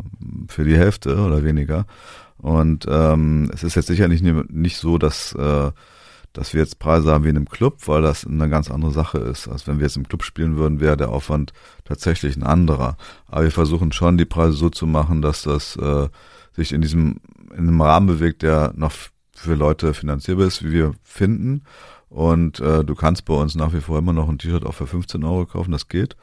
Ähm, und äh, wir kommen aber trotzdem ganz gut klar. Also wir, ähm, wir kommen damit äh, sehr gut zurecht und ähm, freuen uns natürlich, dass da so viele Leute hingehen und sich das dann angucken, logischerweise. Und das funktioniert dann. Also ähm, das geht alles. Ja, man muss da jetzt nicht die Spirale so hochdrehen, äh, also bis zu dem Punkt, wo du testest, wie lang geht denn das, weil mhm. äh, braucht man nicht, also muss nicht sein. Und wir brauchen auch nicht dann irgendwelchen Firmen auf diesen Tourneen drauf, was wir sicherlich auch machen könnten. Also da gab's schon Anfragen, aber das muss ja alles nicht sein. Also das beachten wir dann schon so ein bisschen. Ich meine, aber wahrscheinlich ja für Puristen würden die sagen, das ist ja. immer noch zu teuer, das mag sein, ne? aber äh, das ist schon so, so ein Thema, das wir uns angucken, auf jeden Fall. Und ähm, Puristen nochmal als, als kurzes Stichwort. Hast du eigentlich, habt ihr, verfolgt ihr eigentlich so, weil ihr aus dem Punk stammt, ähm, die, die deutsche Punk-Szene heute noch so? Es gab ja zum Beispiel dann äh, immer noch im Underground ganz interessante Sachen. Nehmen wir mal Bands wie äh, ER80 oder, oder von, von von Jens Rachut aus Hamburg, die Band Dackelblut, Blumen am Arsch der Hölle, diese oder später äh, in den 90ern eine Band wie Knochenfabrik. Ist euch sowas wichtig oder ist das so, würdest du sagen, ja, nicht mehr so unsere Nee, Welt. Dackelblut, das fand ich gut. Ja. Also und ähm, ja, 80, die kennen wir, die sind ja praktisch mit uns, haben die angefangen, wenn ja. du so willst, also alte Bekannte. Äh, nee, es ist schon so, dass ähm, dass man sich das anguckt, ähm, was weiß ich, in Düsseldorf gibt es jetzt zum Beispiel gerade eine junge Band, die heißen die Rogers und finde ich auch echt gut, was die machen und äh, was die auf der Bühne machen. Das ist echt, ähm, finde ich, äh, absolut hörens- und sehenswert. Das verfolgt man dann schon. Ist aber nicht so, dass ich jetzt, äh, ich höre das heutzutage anders. Also früher hast das, äh, das war dieses Rubrik Punkrock, das war eine ganz andere Sache. Ne? Also heutzutage sehe ich das genauso wie, wie jetzt uns heißt, ich gehe da nicht mehr nach Genre. Es gibt mhm. das auch nicht mehr als äh, doch jetzt gibt's das wieder bei den äh, bei den ganzen Streaming-Sachen, dass du dann in Rubriken gehen kannst. Also wie früher bei den Plattengeschäften, ja. dann gab's dann so ein Fach Punkrock und dann ja. konntest du dann alle Scheiben rausholen. Aber heutzutage gucke ich mir einfach an, äh, finde ich die Musik gut. Da ist mir völlig wurscht eigentlich, was da für ein Label drauf ist. Entweder das ist funktioniert als als Musik und ähm, als Künstler oder als Band oder eben nicht. Also es ist mir äh, jetzt nicht so wichtig, ob das äh, unter der Rubrik Punkrock firmiert. So, also. ja, es geht mir ganz ähnlich ja. und und um jetzt wieder in meinen kleinen Zeitstrom zu äh, kommen, den ich ja immer so durchdrücken will, ähm, ähm, es kam dann ja 1988 euer Album ein kleines bisschen Horrorschau ja. raus, was was um, um dann auch wieder über Genres zu reden, was ich für mich, so für mein Empfinden, so ein so das erste richtige Rockalbum war, wo eigentlich auch gar nicht mehr was eigentlich kein Punk mehr war. Es war auch ein strenges Konzept, bisschen strengeres Konzeptalbum eigentlich und ähm, aber ich hatte euch damals, wie gesagt, eigentlich nicht mehr so intensiv gehört, aber dann sah ich auf MTV oder Viva wird das mhm. damals mhm. gewesen sein, dieses Video zu ähm, Hier kommt Alex was du übrigens, du, hast, glaube ich, die Musik geschrieben zu den Song, wenn die GEMA ja, das, ja, nicht lügt oder. Die GEMA die, lügt nicht, aber wir haben da damals jetzt nicht so großen Wert gelegt. Also da wurde ja. mehr manchmal auch gewürfelt. Ne? Also ah, insofern darf man das so. nicht so ernst nehmen, was da zu der Zeit drauf stand. Ja. Heutzutage ist es so ein bisschen anders. Wie ging denn das Songwriting überhaupt damals vor sich bei euch und wie geht es heute vor sich? Damals äh, mehr als heute noch wahrscheinlich zusammen im Proberaum. Mhm heutzutage ähm, ist es auch oft so, dass äh, jemand was von zu Hause mitbringt und da wird dann weitergearbeitet dran. Oder ja, eben wir sind im Proberaum zusammen oder ähm, wir fahren nach Münster zu unserem jetzigen Produzenten Vincent Sorg. Mhm. Der hat ein Studio auf dem Land, so ein Bauernhof, ein umgebauter und da kann man eben auch wohnen. Und das ist ganz gut, dass man da zusammen ist und das ist meistens sehr intensiv und produktiv, wenn man da ist. Also man muss weg sein von zu Hause, ist manchmal ein guter Trick. Äh, damals war es sicherlich so, dass wir äh, uns im Proberaum getroffen haben und ähm, dann hat halt ähm, Kuddel einen Riff gehabt oder Breiti hat was gehabt oder Campi hat eine Melodie im Kopf, der hat ziemlich viele Mel Melodien im Kopf und äh, singt die dann praktisch Kuddel vor und der kann die dann übersetzen auf Gitarre sozusagen. Und, Arbeitet äh, eigentlich irgendjemand von euch mit Noten? Nee. Ihr seid alle Autodidakten. Ja, Autodidakten sowieso, aber ja. ähm, wir haben auch nie Noten gelernt. Also es ist tatsächlich so, irgendwann musste man mal Noten abgeben, um irgendeine so GEMA-Anmeldung zu kriegen, Mitglied oder keine Ahnung. Die mu und die muss man selber schreiben. Das konnten wir dann leider nicht. Das musste jemand machen für uns. Äh, die brauchst du aber auch nicht. Also sag mal, eine gute Melodie, dazu musst du nicht Noten lesen können. Also die hast du, im, ja. wenn du die im Kopf hast, musst du eben irgendwie festhalten, damit du sie nicht vergisst. Ähm, aber ähm, dazu muss er jetzt nicht zwingend Noten schreiben ich, und lesen. Ich sehe das, ich sehe das auch so. Und ähm, ich denke mal, die größten Musiker sind auf unserer Seite. Nehm, nehmen wir nur mal, ähm, nehmen wir nur mal Django Reinhardt oder so. Oder eben Arkadi Gendler, von dem ich vorhin sprach. Ja. Ähm, aber es ist, es ist oft schwierig, weil ähm, zum Beispiel ich habe ich hab zwei Kinder und im Kindergarten wird dann auch musiziert ja. und dann wird da auch gesagt, ja, Sie sind ja Musiker, spielen, wollen Sie nicht auch mal hier begleiten? ich kann's nicht. Ich, ich mein, meine Rede ist jetzt, ich bin Rockmusiker, es tut mir leid, das ist, ist was anderes. Und ähm, wie ist denn das bei dir? Hast du eigentlich, ähm, ihr habt ja sehr viel Coverversionen gemacht, da spreche ich auch noch mal, ich glaube, über 170 insgesamt, aber ähm, ja, tatsächlich, kann man ja alle, im Internet kann man alles nachlesen. Aber ähm, spielst du, spielst du so für dich eigentlich auch andere Musik mal? Oder spielst du überhaupt außer Bass ein anderes Instrument oder bist du reiner Bassist eigentlich? Reiner Bassist, wenn du das überhaupt so nennen willst. Ne? äh, nee, das ist schon das, was ich dann mache. Aber äh, äh, du meinst jetzt, ob ich zu Hause mal was anderes spiele? Ja. Doch, das kommt durchaus ja, mal vor. Ja. Aber du, du spielst nicht Gitarre oder Querflöte Total oder Akkordeon? rudimentär. Ich ah, habe ja. so eine Gitarre, die äh, ähm, Evertune heißt das, ne? Die stimmt sich sozusagen immer mhm. selber und äh, wenn du da rudimentär irgendwelche Griffe greifst, dann hören die sich nicht so schief an und das ist für mich total perfekt, um so ein bisschen was überhaupt darauf zu machen. Also das ist äh, aber ähm, eigentlich Bass. Ja, das ja, das ist ja das schönste Instrument. Meine, also bei mir, ich finde es, ich finde es interessant, weil es ja eigentlich ein Instrument ist. Ähm, Gibt es eine interessante Anekdote von von von von John Lydon, der der sich über über Glenn Matlock, den, den ja. alten Sex Pistols äh, Bassisten, beschwert, ähm, weil die hatten irgendeinen Prozess und der wollte irgendwelche Tantiemen haben. Und, Glenn Matlock wollte Tantiemen haben. Genau, und, und, und John, John Lydon meint, ähm, was will der denn? Der spielt ein Instrument, was 90 Prozent der Musikhörenden überhaupt nicht wahrnehmen oder die überhaupt nicht hören und äh, will Geld von uns haben. Und ähm, finde ich aber totalen Quatsch. Also ich eine lustige Anekdote, wenn er sagt, man hört das nicht, aber aber gerade gerade John Lydon, der ja irgendwie ähm, viel Reggae auch, auch sagen, also hat, bei also Public Image äh, ist der Bass durchaus ja. wichtig, also ja. den Joe Wobble da immer spielt. ich auch sagen. Ähm, aber also gut, eine kleine Polemik ist schon zulässig. Ja, aber mir geht das Wo waren wir bei Loten, ich, oder? Ja, genau. Da, interessanterweise haben wir jetzt gerade mit sehr vielen Leuten gespielt, die teilweise dann wirklich Noten brauchen, weil die das so gewohnt sind, so zu spielen. Als ihr, als ähm, ihr das ähm, entartete Musik Da auch. Und, und das jetzt war bei dem ganzes aktuellen, Orchester. äh, ja. Genau, beim aktuellen Mhm. Album, da spielen wir halt mit dem Bläsersatz und ähm, Akkordeon und Mhm. Streicher und Perkussionistin und Klavier. Und die brauchen dann alle Noten. Das heißt, dann brauchst du irgendjemanden, der das übersetzt, ne, was wir uns dann so denken und äh, der muss das dann aufschreiben, Ja. damit die das dann spielen können.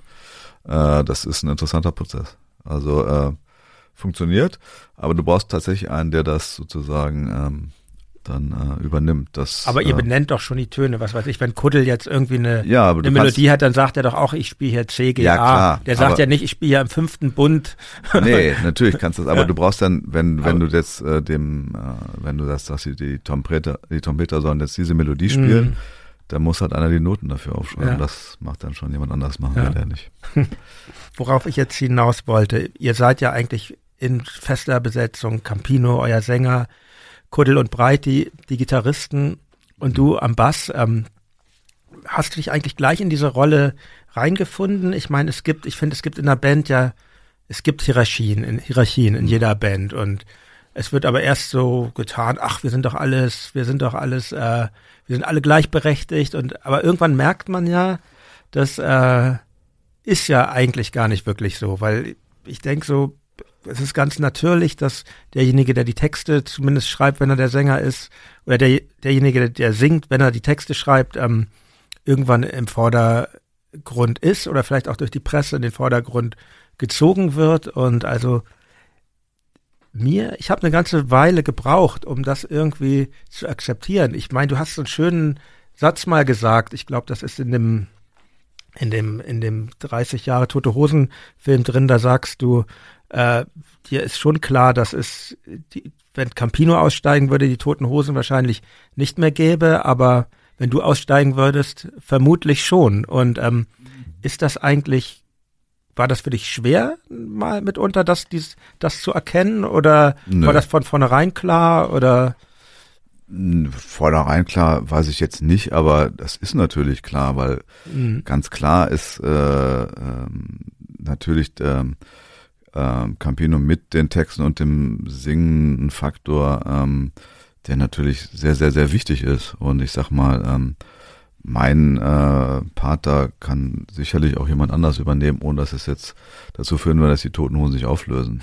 Ne? Also äh, glaube ich ganz einfach so und es habe ich auch kein Problem mit. Also ich glaube schon, dass wir ähm, natürlich, wie du schon sagtest, das, das braucht so eine Zeit, wo jeder für sich eine Position findet oder was findet, äh, wo er mit dann auch klarkommt. Ne? Das ist äh, das ist einfach ein Lernprozess und das dauert so seine Zeit, aber ich glaube schon, dass es bei uns so ist, dass da jeder auch Bereiche hat, ähm, wo er eben gut ist. Das ist das, also ich muss ja jetzt keine Texte schreiben, wenn ich das nicht kann. Das macht ja, Ja. keinen Sinn. Ne? Und und natürlich, wenn du jemanden wie Campi hast, der einfach sehr sehr gut reden kann, dann ist das natürlich auch klar, dass er die Interviews gibt. Und da bin ich auch froh drum. Das ist ja so Fußball übersetzt, wenn du jetzt einen Torhüter hast, oder andersrum, wenn du einen Stürmer hast, dann stellst du ja nicht ins Tor. Ne? Also wenn Campi als Stürmer, dann stellst du nach vorne, damit du die Tore da schießt. Ne? Also das wäre völlig schwachsinnig, wenn er jetzt äh, dann keine Interviews geben sollte. Ja, ja, ne? bei euch ist Und- das, bei euch ist das klar. Ich glaube, bei uns als Band ist das auch klar, aber ich glaube, es hat auch eine Zeit,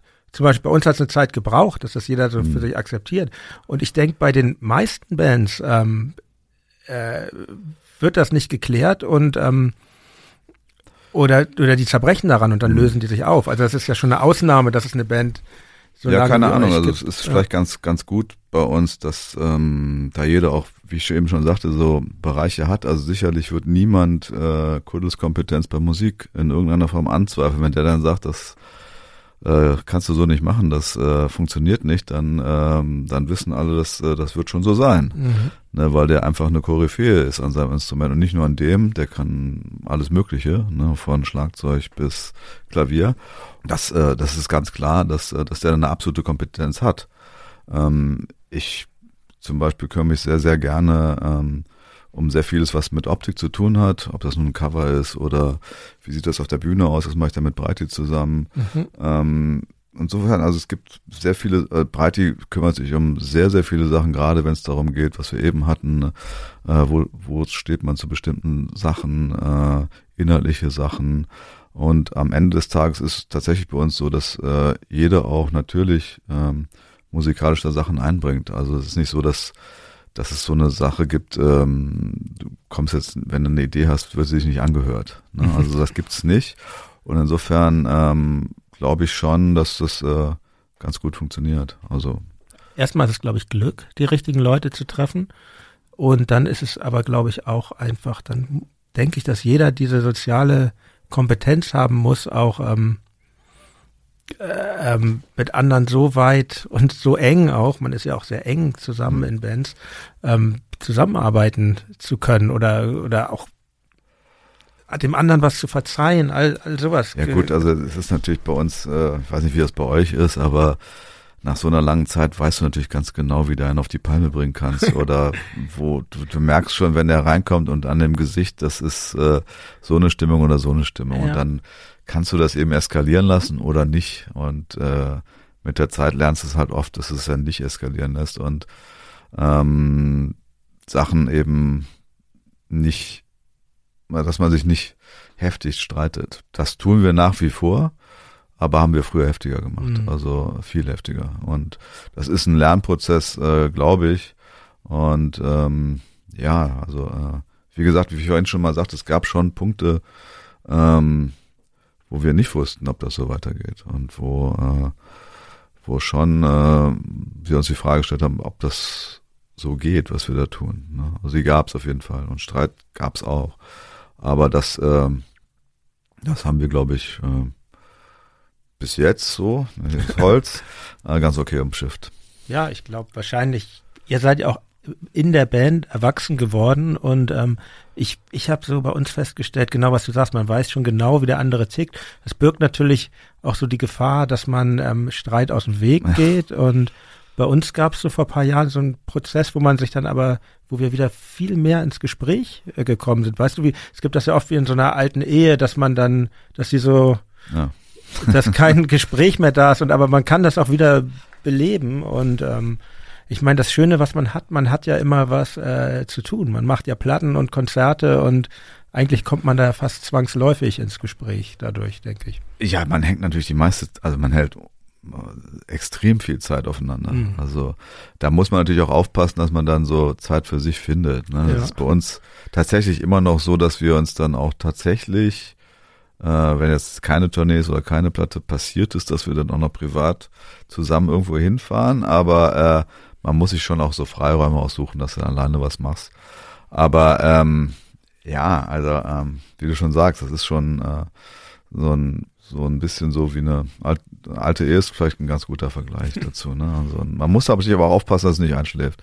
Ich habe jetzt mal eine Frage zu ähm, zu eurem immer weiter ansteigenden Erfolg. Also es ging ja, es ging, na okay, mit Tage wie dieser, so weit oben wart ihr, glaube ich, noch, noch nie, aber auch schon vorher in den 90er Jahren. Ähm, ich habe mir zum Beispiel äh, jetzt in der Vorbereitung nochmal die Echo-Verleihung von 1993 angeguckt. Das finde ich einen sehr bezeichnenden Auftritt. Ihr geht da hin und dann steckt ihr diese ganzen Echos, die ihr da bekommt, in so eine Papiertüte und erstmal seht ihr da unfassbar wahnsinnig aus nach so einer Rockband. Also das hat, hat ist wirklich kein Punk-Look mehr. Ich finde du oder oder ganz spezieller Punk-Look, dann eher so wie die Hanoi Rocks oder fast schon ganz in Roses. Du trägst zum Beispiel so einen Kuhfellanzug, also. Den hatte ich mal, das war ganz gut eigentlich. Ich muss mal gucken, wo der überhaupt ist.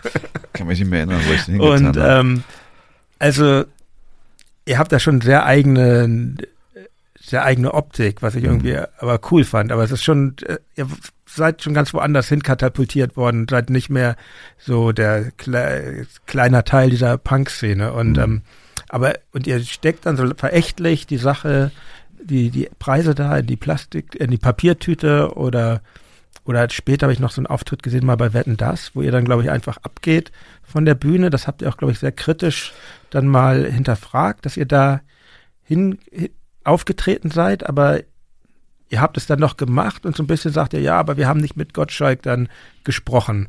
Und ich denke mir aber, hm, das oder oder gebe ich das falsch wieder? Ja, nee. die will ich auch nicht falsch wieder. Aber aber im Endeffekt macht ihr eigentlich nur Sachen, die euch wirklich Spaß machen oder habt ihr schon manchmal so diesen Hang zum Kompromiss auch, dass ihr sagt, wenn wir da hingehen, dann bringt uns das auch was. Ähm, also jetzt auf die beiden Sachen, die du da anspielst, mhm. äh, diese Echo-Verleihung, ähm, das war tatsächlich so, dass wir da drüber äh, diskutiert haben, ob wir das überhaupt machen sollen. Mhm. Ob man diesen Echo annehmen kann. Das war ganz früh vom Echo und äh, war man sich nicht klar oder war man unsicher, ob das okay ist oder nicht. Ich meine, der Echo war die ganze Zeit immer diskutiert, weil der eben die Problematik hatte, dass er ähm, ja alle Genres abdeckt, also von äh, Volksmusik bis Klassik. Gut, die hatten dann ihren eigenen so, aber und das ist eben rein auf ähm, auf Verkaufszahlen beruhte. Ne? Also es ist nicht so wie äh, die Brit Awards, wo dann eine Jury ja. abstimmt und so weiter. Wobei ich das eigentlich ist es einfach eine andere Form, wenn du was beurteilst. Du sagst eben, die haben am meisten Platten verkauft, kriegen mhm. die halt den Preis. Ne? Also kann man, die Logik kann man schon nachvollziehen, aber es war natürlich immer diskutiert. Und am Anfang hatten wir da schon erhebliche Probleme, ähm, soll man den jetzt annehmen oder nicht. So. Ähm, Im Nachhinein, nachher fand ich eigentlich, äh, dass Deutschland Musikpreis hat, finde ich eigentlich äh, ähm, okay. Ich fand jetzt auch die, die Art und Weise, wie der Echo jetzt praktisch sich aufgelöst hat selber, unglücklich. Also ich fand das jetzt äh, eigentlich äh, schade, dass, äh, dass es sowas in Deutschland nicht gibt. Was sie da gemacht haben, das ist, das ging halt nicht, was sie dann äh, veranstaltet haben bei der letzten Sendung. Das fand ich auch wirklich ging richtig nicht. super, äh, Absolut. was Contino da gesagt hat. Ja, das ging so. halt nicht. Aber dass sie jetzt äh, deswegen komplett eingestellt haben, fand ich jetzt auch nicht gut. Ne? Also so, sie hätten einfach sich überlegen müssen, wie machst du das eben anders oder wie sorgst du dafür, dass sowas nicht passiert. Und ähm, na gut, aber das ist nochmal ein anderes Thema. Zu mhm. den anderen Fernsehsendungen, Wetten, das haben wir immer diskutiert. Also wir haben eigentlich mhm. über alle Fernsehsendungen immer diskutiert und das äh, war immer ähm, die Überlegung, äh, was kann man da ähm, selber so machen, dass es gut ist oder wo läufst du da Gefahr, dass es ähm, in die falsche Richtung geht oder dass du eben zu viele Sendungen machst, die nicht gut sind? Das ist immer dasselbe gewesen und äh, ähm, manchmal haben wir es hingekommen und manchmal ist es schiefgegangen. Also wir haben sicherlich eine Menge Fernsehsendungen gemacht, die wirklich nicht gut waren und im Nachhinein wird man eine Menge nicht machen wollen. Gott sei Dank ist das bei unseren Platten weniger, da gibt's nicht so viele. Also Battle of the Bands hätte man sich sparen können.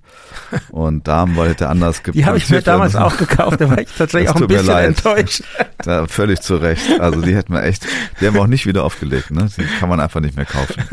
Äh, ich besitze sie. Okay. Ähm, aber bei den Fernsehsendungen waren schon eine Menge dabei, wo wir im Nachhinein hätte man sich die sparen können. Aber das war immer so, ähm, also eigentlich so der Ansatz, vielleicht kann man doch was machen, was gut ist, ne? Und äh, warum soll dann nur Scheiße im Fernsehen laufen? Und man kann mhm. ja versuchen auch, also ich würde mich ja freuen, wenn gute Bands da auftauchen würden, so andersrum, ne? Und ich habe mich ja eigentlich immer, auch wenn ich später nicht mehr so nah zu euch stand und auch nicht so viel Fernsehen geguckt habe, aber wenn ich euch mal im Fernsehen gesehen habe, habe ich mich eigentlich immer sehr gefreut. Ja, das freut mich. Ich war nie so diese Fraktion, die irgendwie dann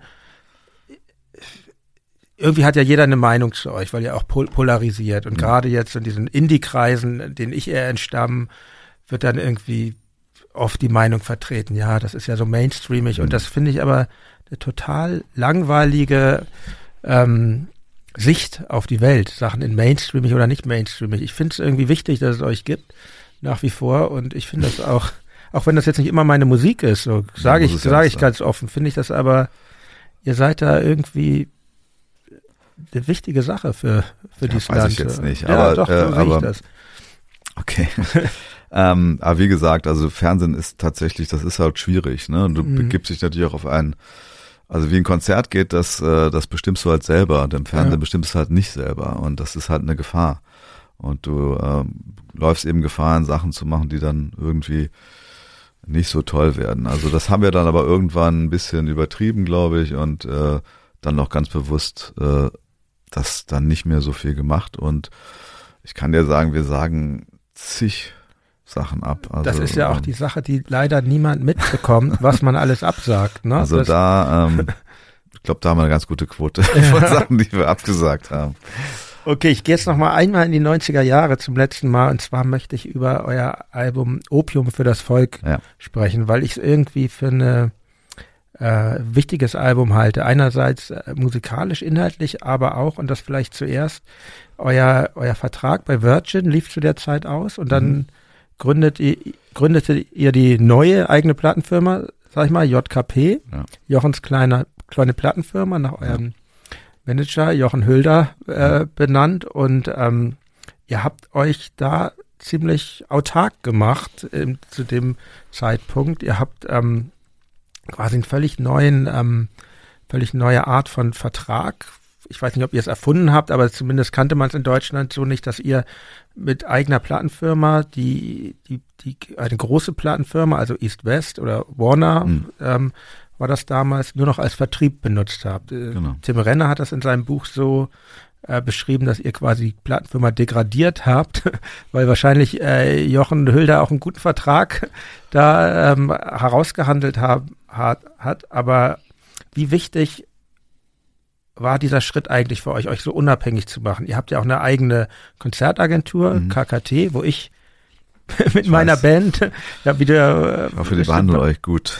Es war für uns ähm, nichts gegen unsere vorherige Agentur, aber dadurch habe ich auch einen Einblick darauf, wie, wie, wie ihr das betreibt. Und ich Mhm. finde das, klar behandeln die uns gut. Und das ist, finde ich, nicht selbstverständlich in diesem Musikbusiness, dass man als Band, auch als jetzt nicht so große Band, äh, gut behandelt wird. Und also diese Geisteshaltung, die, die, die ihr habt, die ähm, strahlt natürlich in, in diese Booking-Agentur KKT aus. Und ähm, Also zur. Erklärung, jetzt äh, KKT ist Kikis kleiner Genau, Turnierservice von Kiki und, Ressler. und der macht das auch. Ja. Und ähm, Kiki äh, ist ein ganz, ganz, ganz alter Freund von uns. Der ist äh, früher immer auf den Toten-Hosen-Konzerten gewesen. Haben wir irgendwann gesagt, wenn du sowieso hier rumhängst, dann kannst du auch fahren. Ne? so ist der Fahrer geworden, dann Rodi und dann hast du es immer weiter hochgegangen und bis wir gesagt haben, das kann auch der Kiki die Touren buchen. Ähm, warum sollen wir es irgendjemand anders machen lassen? Und so ist es dazu gekommen und der kümmert sich um alles. Äh, zu deiner Frage der Plattenfirma, ähm, dass unser Hauptbeweggrund war jetzt ähm, da nicht, ob der Deal ein guter ist oder nicht, sondern äh, ganz einfach, also primär auf jeden Fall, dass wir bestimmen wollten, was wir da tun und was nicht. Und wir hatten eigentlich mit Virgin eigentlich eine, äh, eine gute Zeit, so war es nicht. Aber wir haben schon sehr, sehr viel, ähm, sagen wir, von, von uns aus gesagt, was wir machen wollen. Und äh, mussten dann aber immer Virgin fragen, können wir jetzt diese Aktion machen oder können wir das Video XY so drehen, weil wir haben diese Idee und mussten halt immer mit denen dann reden und die sagten dann manchmal ja und manchmal nee, es ist, äh, das ist jetzt zu teuer, was ihr euch da ausgedacht habt. Und wir wollten einfach die Freiheit haben, sagen zu können, wir machen das, was wozu wir Lust haben. Wenn wir jetzt meinen, wir machen jetzt eine Platte in England mit unseren Idolen, dann machen wir das einfach. Ne? Oder wir meinen, äh, wir müssen ein Video so und so drehen, das ist uns egal, wenn das jetzt teurer ist, machen wir einfach. Und das war so die, ähm, die Haupt, ähm, Hauptüberlegung dabei. Aber wir waren uns nicht hundertprozentig sicher, weil das ist natürlich auch schon, du sagst, ja, das können wir alles selber und das kriegen wir bestimmt hin. Aber genau wissen tust es natürlich nicht. Und das war natürlich dann für uns tatsächlich äh, eine Erleichterung, dass äh, Opium fürs Volk dann ähm, auch eine sehr, sehr erfolgreiche Platte war. Das war natürlich ganz. Äh, Man macht sich doch, ihr habt euch doch ungemein Druck dadurch gemacht. Ich meine, ich kann, wir, wir sind ja in ganz anderen äh, Zahlen mit unserer Band, aber als bei uns ein Vertrag auslief, so standen wir auch vor der Entscheidung. 2006 war das. Und wir hatten ja das Vorbild von unseren Bekannten von, von Grand Hotel, von Ketka und, ähm, Klar. und Tees, ähm, die das eben gemacht haben, eine Plattenfirma selber gegründet. Und wir hatten die Überlegung, aber wir hatten uns dann äh, dagegen entschieden. Wir sind jetzt bei jetzt seitdem bei Universal, ist Ja. auch okay für uns. Ähm, okay, ist, ist eh in anderen Größenordnungen bei ja, damit uns. hat es aber ja nichts zu tun. Das ist ja, ja, das aber für ja, uns wäre es so, ich hätte mich, ich, ich mache auch viel von diesem geschäftlichen Kram Ja. bei uns und ich hätte mich einfach nicht so, wir wollten uns einfach nicht so unter Druck setzen, weil Das ist wenn ja du dann völlig eine, legitim. wenn du dann eine Platte machst und sie ist nicht erfolgreich, ist es äh, Es ist ein Problem, klar. ja Aber das ist völlig legitim, finde ich. Also ich, wir würden jetzt auch niemals sagen, das muss jetzt jeder machen, das muss Mhm. jeder für sich selber wissen.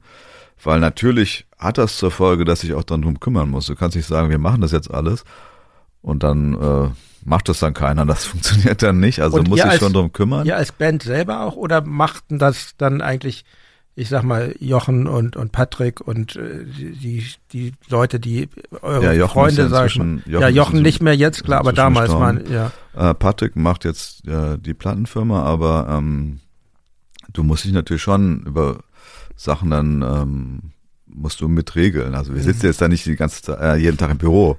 Wir sind da schon öfter, aber ähm, ja. es gibt natürlich schon mehr, sag ich jetzt mal, mehr, worum du dich kümmern musst, als wenn du jetzt einen Künstlervertrag oder einen mhm. Bandübernahmevertrag äh, bei einer großen Plattenfirma hättest. Aber du hast eben auf der anderen Seite die Freiheit zu tun, was du da tun willst. Viel mehr. Aber es, es hat eben zwei Seiten. Das ist einfach so. Und insofern ja. ist das völlig legitim, wenn man sagt, das interessiert mich alles nicht, ist mir alles viel zu anstrengend. Ich will eine Platte machen und auf Tour gehen und wunderbar. Und das ist ja auch okay. Also es ist jetzt, da muss jeder für sich selber entscheiden, was er halt gut findet. Und mhm. äh, für uns war das, glaube ich, richtig in dem Moment. Äh, aber das hat natürlich schon dann auch so Punkte, wo, ähm, ja, wo du dann so ganz banale Sachen entscheiden musst. Ne? Also, wen stellst du jetzt noch ein und, und so weiter. Also so, ähm, die dann so, äh, ja, Plattenfirma dann letztendlich ja. sind. Ja.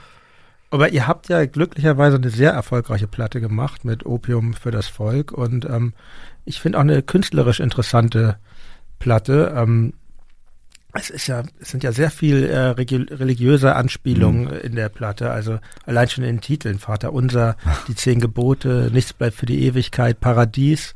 Und was es aber sowieso viel bei euch gibt, das ist mir jetzt so beim Durchforsten eures Gesamtwerks, also beten, das Wort zum Sonntag, Kreuzzugs ins Glück, mit Vollgas im Auftrag des Herrn, ähm, im Namen des Herrn, steht auf zum Gebet, unsterblich. Also Religion spielt interessanterweise, obwohl ich jetzt, wahrscheinlich seid ihr nicht im engeren Sinne religiös, aber ähm, scheint irgendwie eine Rolle zu spielen.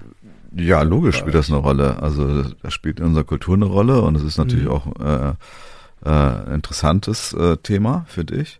Ähm, also ich bin jetzt aus der Kirche ausgetreten aus äh, aus ganz anderen Gründen, weil ich das mhm. nicht vertreten konnte, was sie so, so zu bestimmten Sachen sagen oder bestimmte Einstellungen, die sie haben. Aber ich bin natürlich ähm, katholisch groß geworden, so erzogen worden und äh, das haben wir natürlich alle verschieden, ne? ähm, äh, alle ähm, erlebt sozusagen. Insofern ist das Teil von von dem, wie wir aufgewachsen sind. Und äh, Campi hat das äh, sehr beschäftigt und er ist tatsächlich vor dieser Platte im Kloster gewesen. Und ähm, das war ein reiner Zufall. Die hatten, ich glaube, in Hamburg einen Kirchentag und da ist er an so einer Kirche vorbeigekommen, ja. wo die so eine offene Tür hatten oder ist er einfach reingegangen und äh, hat dann eine super Predigt gehört oder hatte dann einen super Abend. Ich war nicht dabei.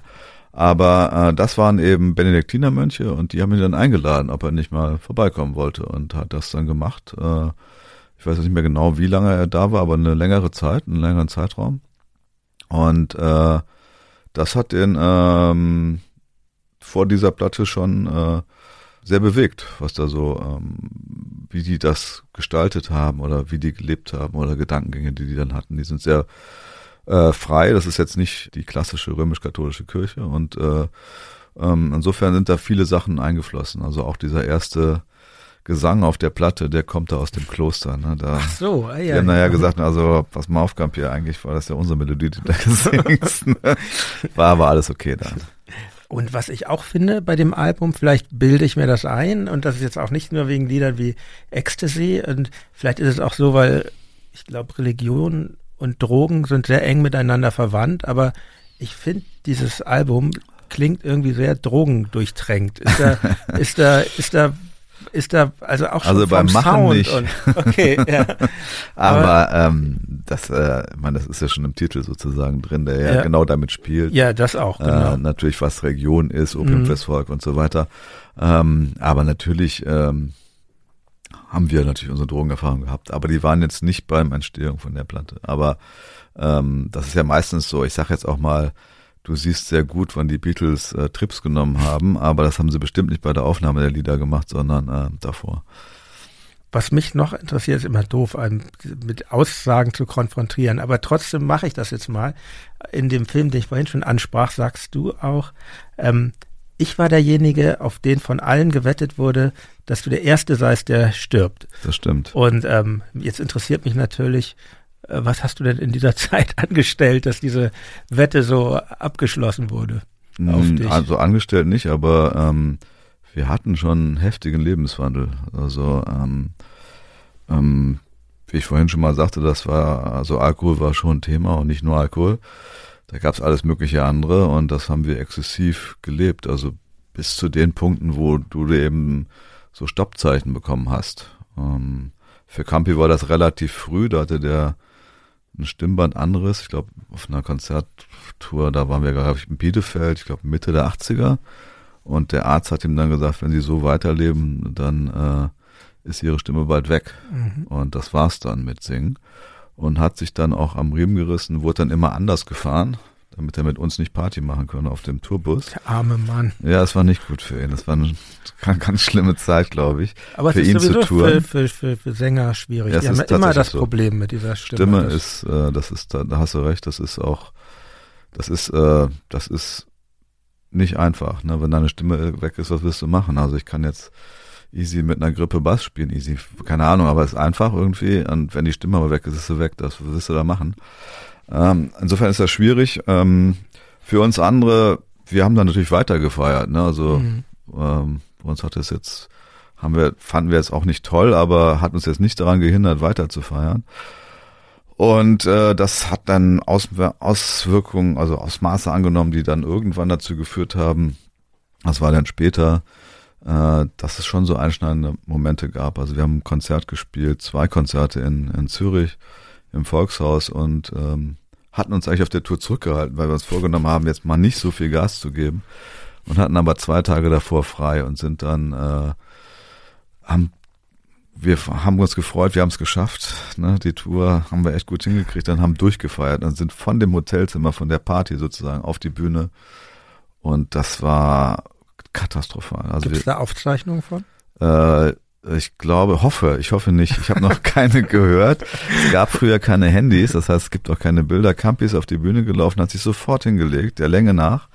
Wally, unser Schlagzeuger, konnte seine Stöcke nicht mehr halten. Die wurden dann versucht mit Gaffer, also so ein Klebeband, festzukleben. Ging aber natürlich überhaupt nicht. Wir konnten original nicht eins von unseren Stücke zu Ende spielen. Und die Leute waren total nett, haben uns unterstützt, haben versucht, dass wir was zu Ende spielen. Das war, das war eine Katastrophe. Also wir waren dann heulend in der Garderobe und die Leute haben gewettet, ob wir am nächsten Tag überhaupt spielen können. Da haben wir dann zwei Stunden gespielt, das war dann alles okay. Aber Mhm. da lernst du dann äh, schon so ein paar Sachen, dass das so nicht geht. Und Erinnert mich, erinnert mich an die Band, die du wahrscheinlich auch noch kennst, Deutsche Trinkerjugend hier Mhm. aus Berlin. klar, Die habe ich logisch. oftmals versucht zu sehen und die haben wirklich Ja.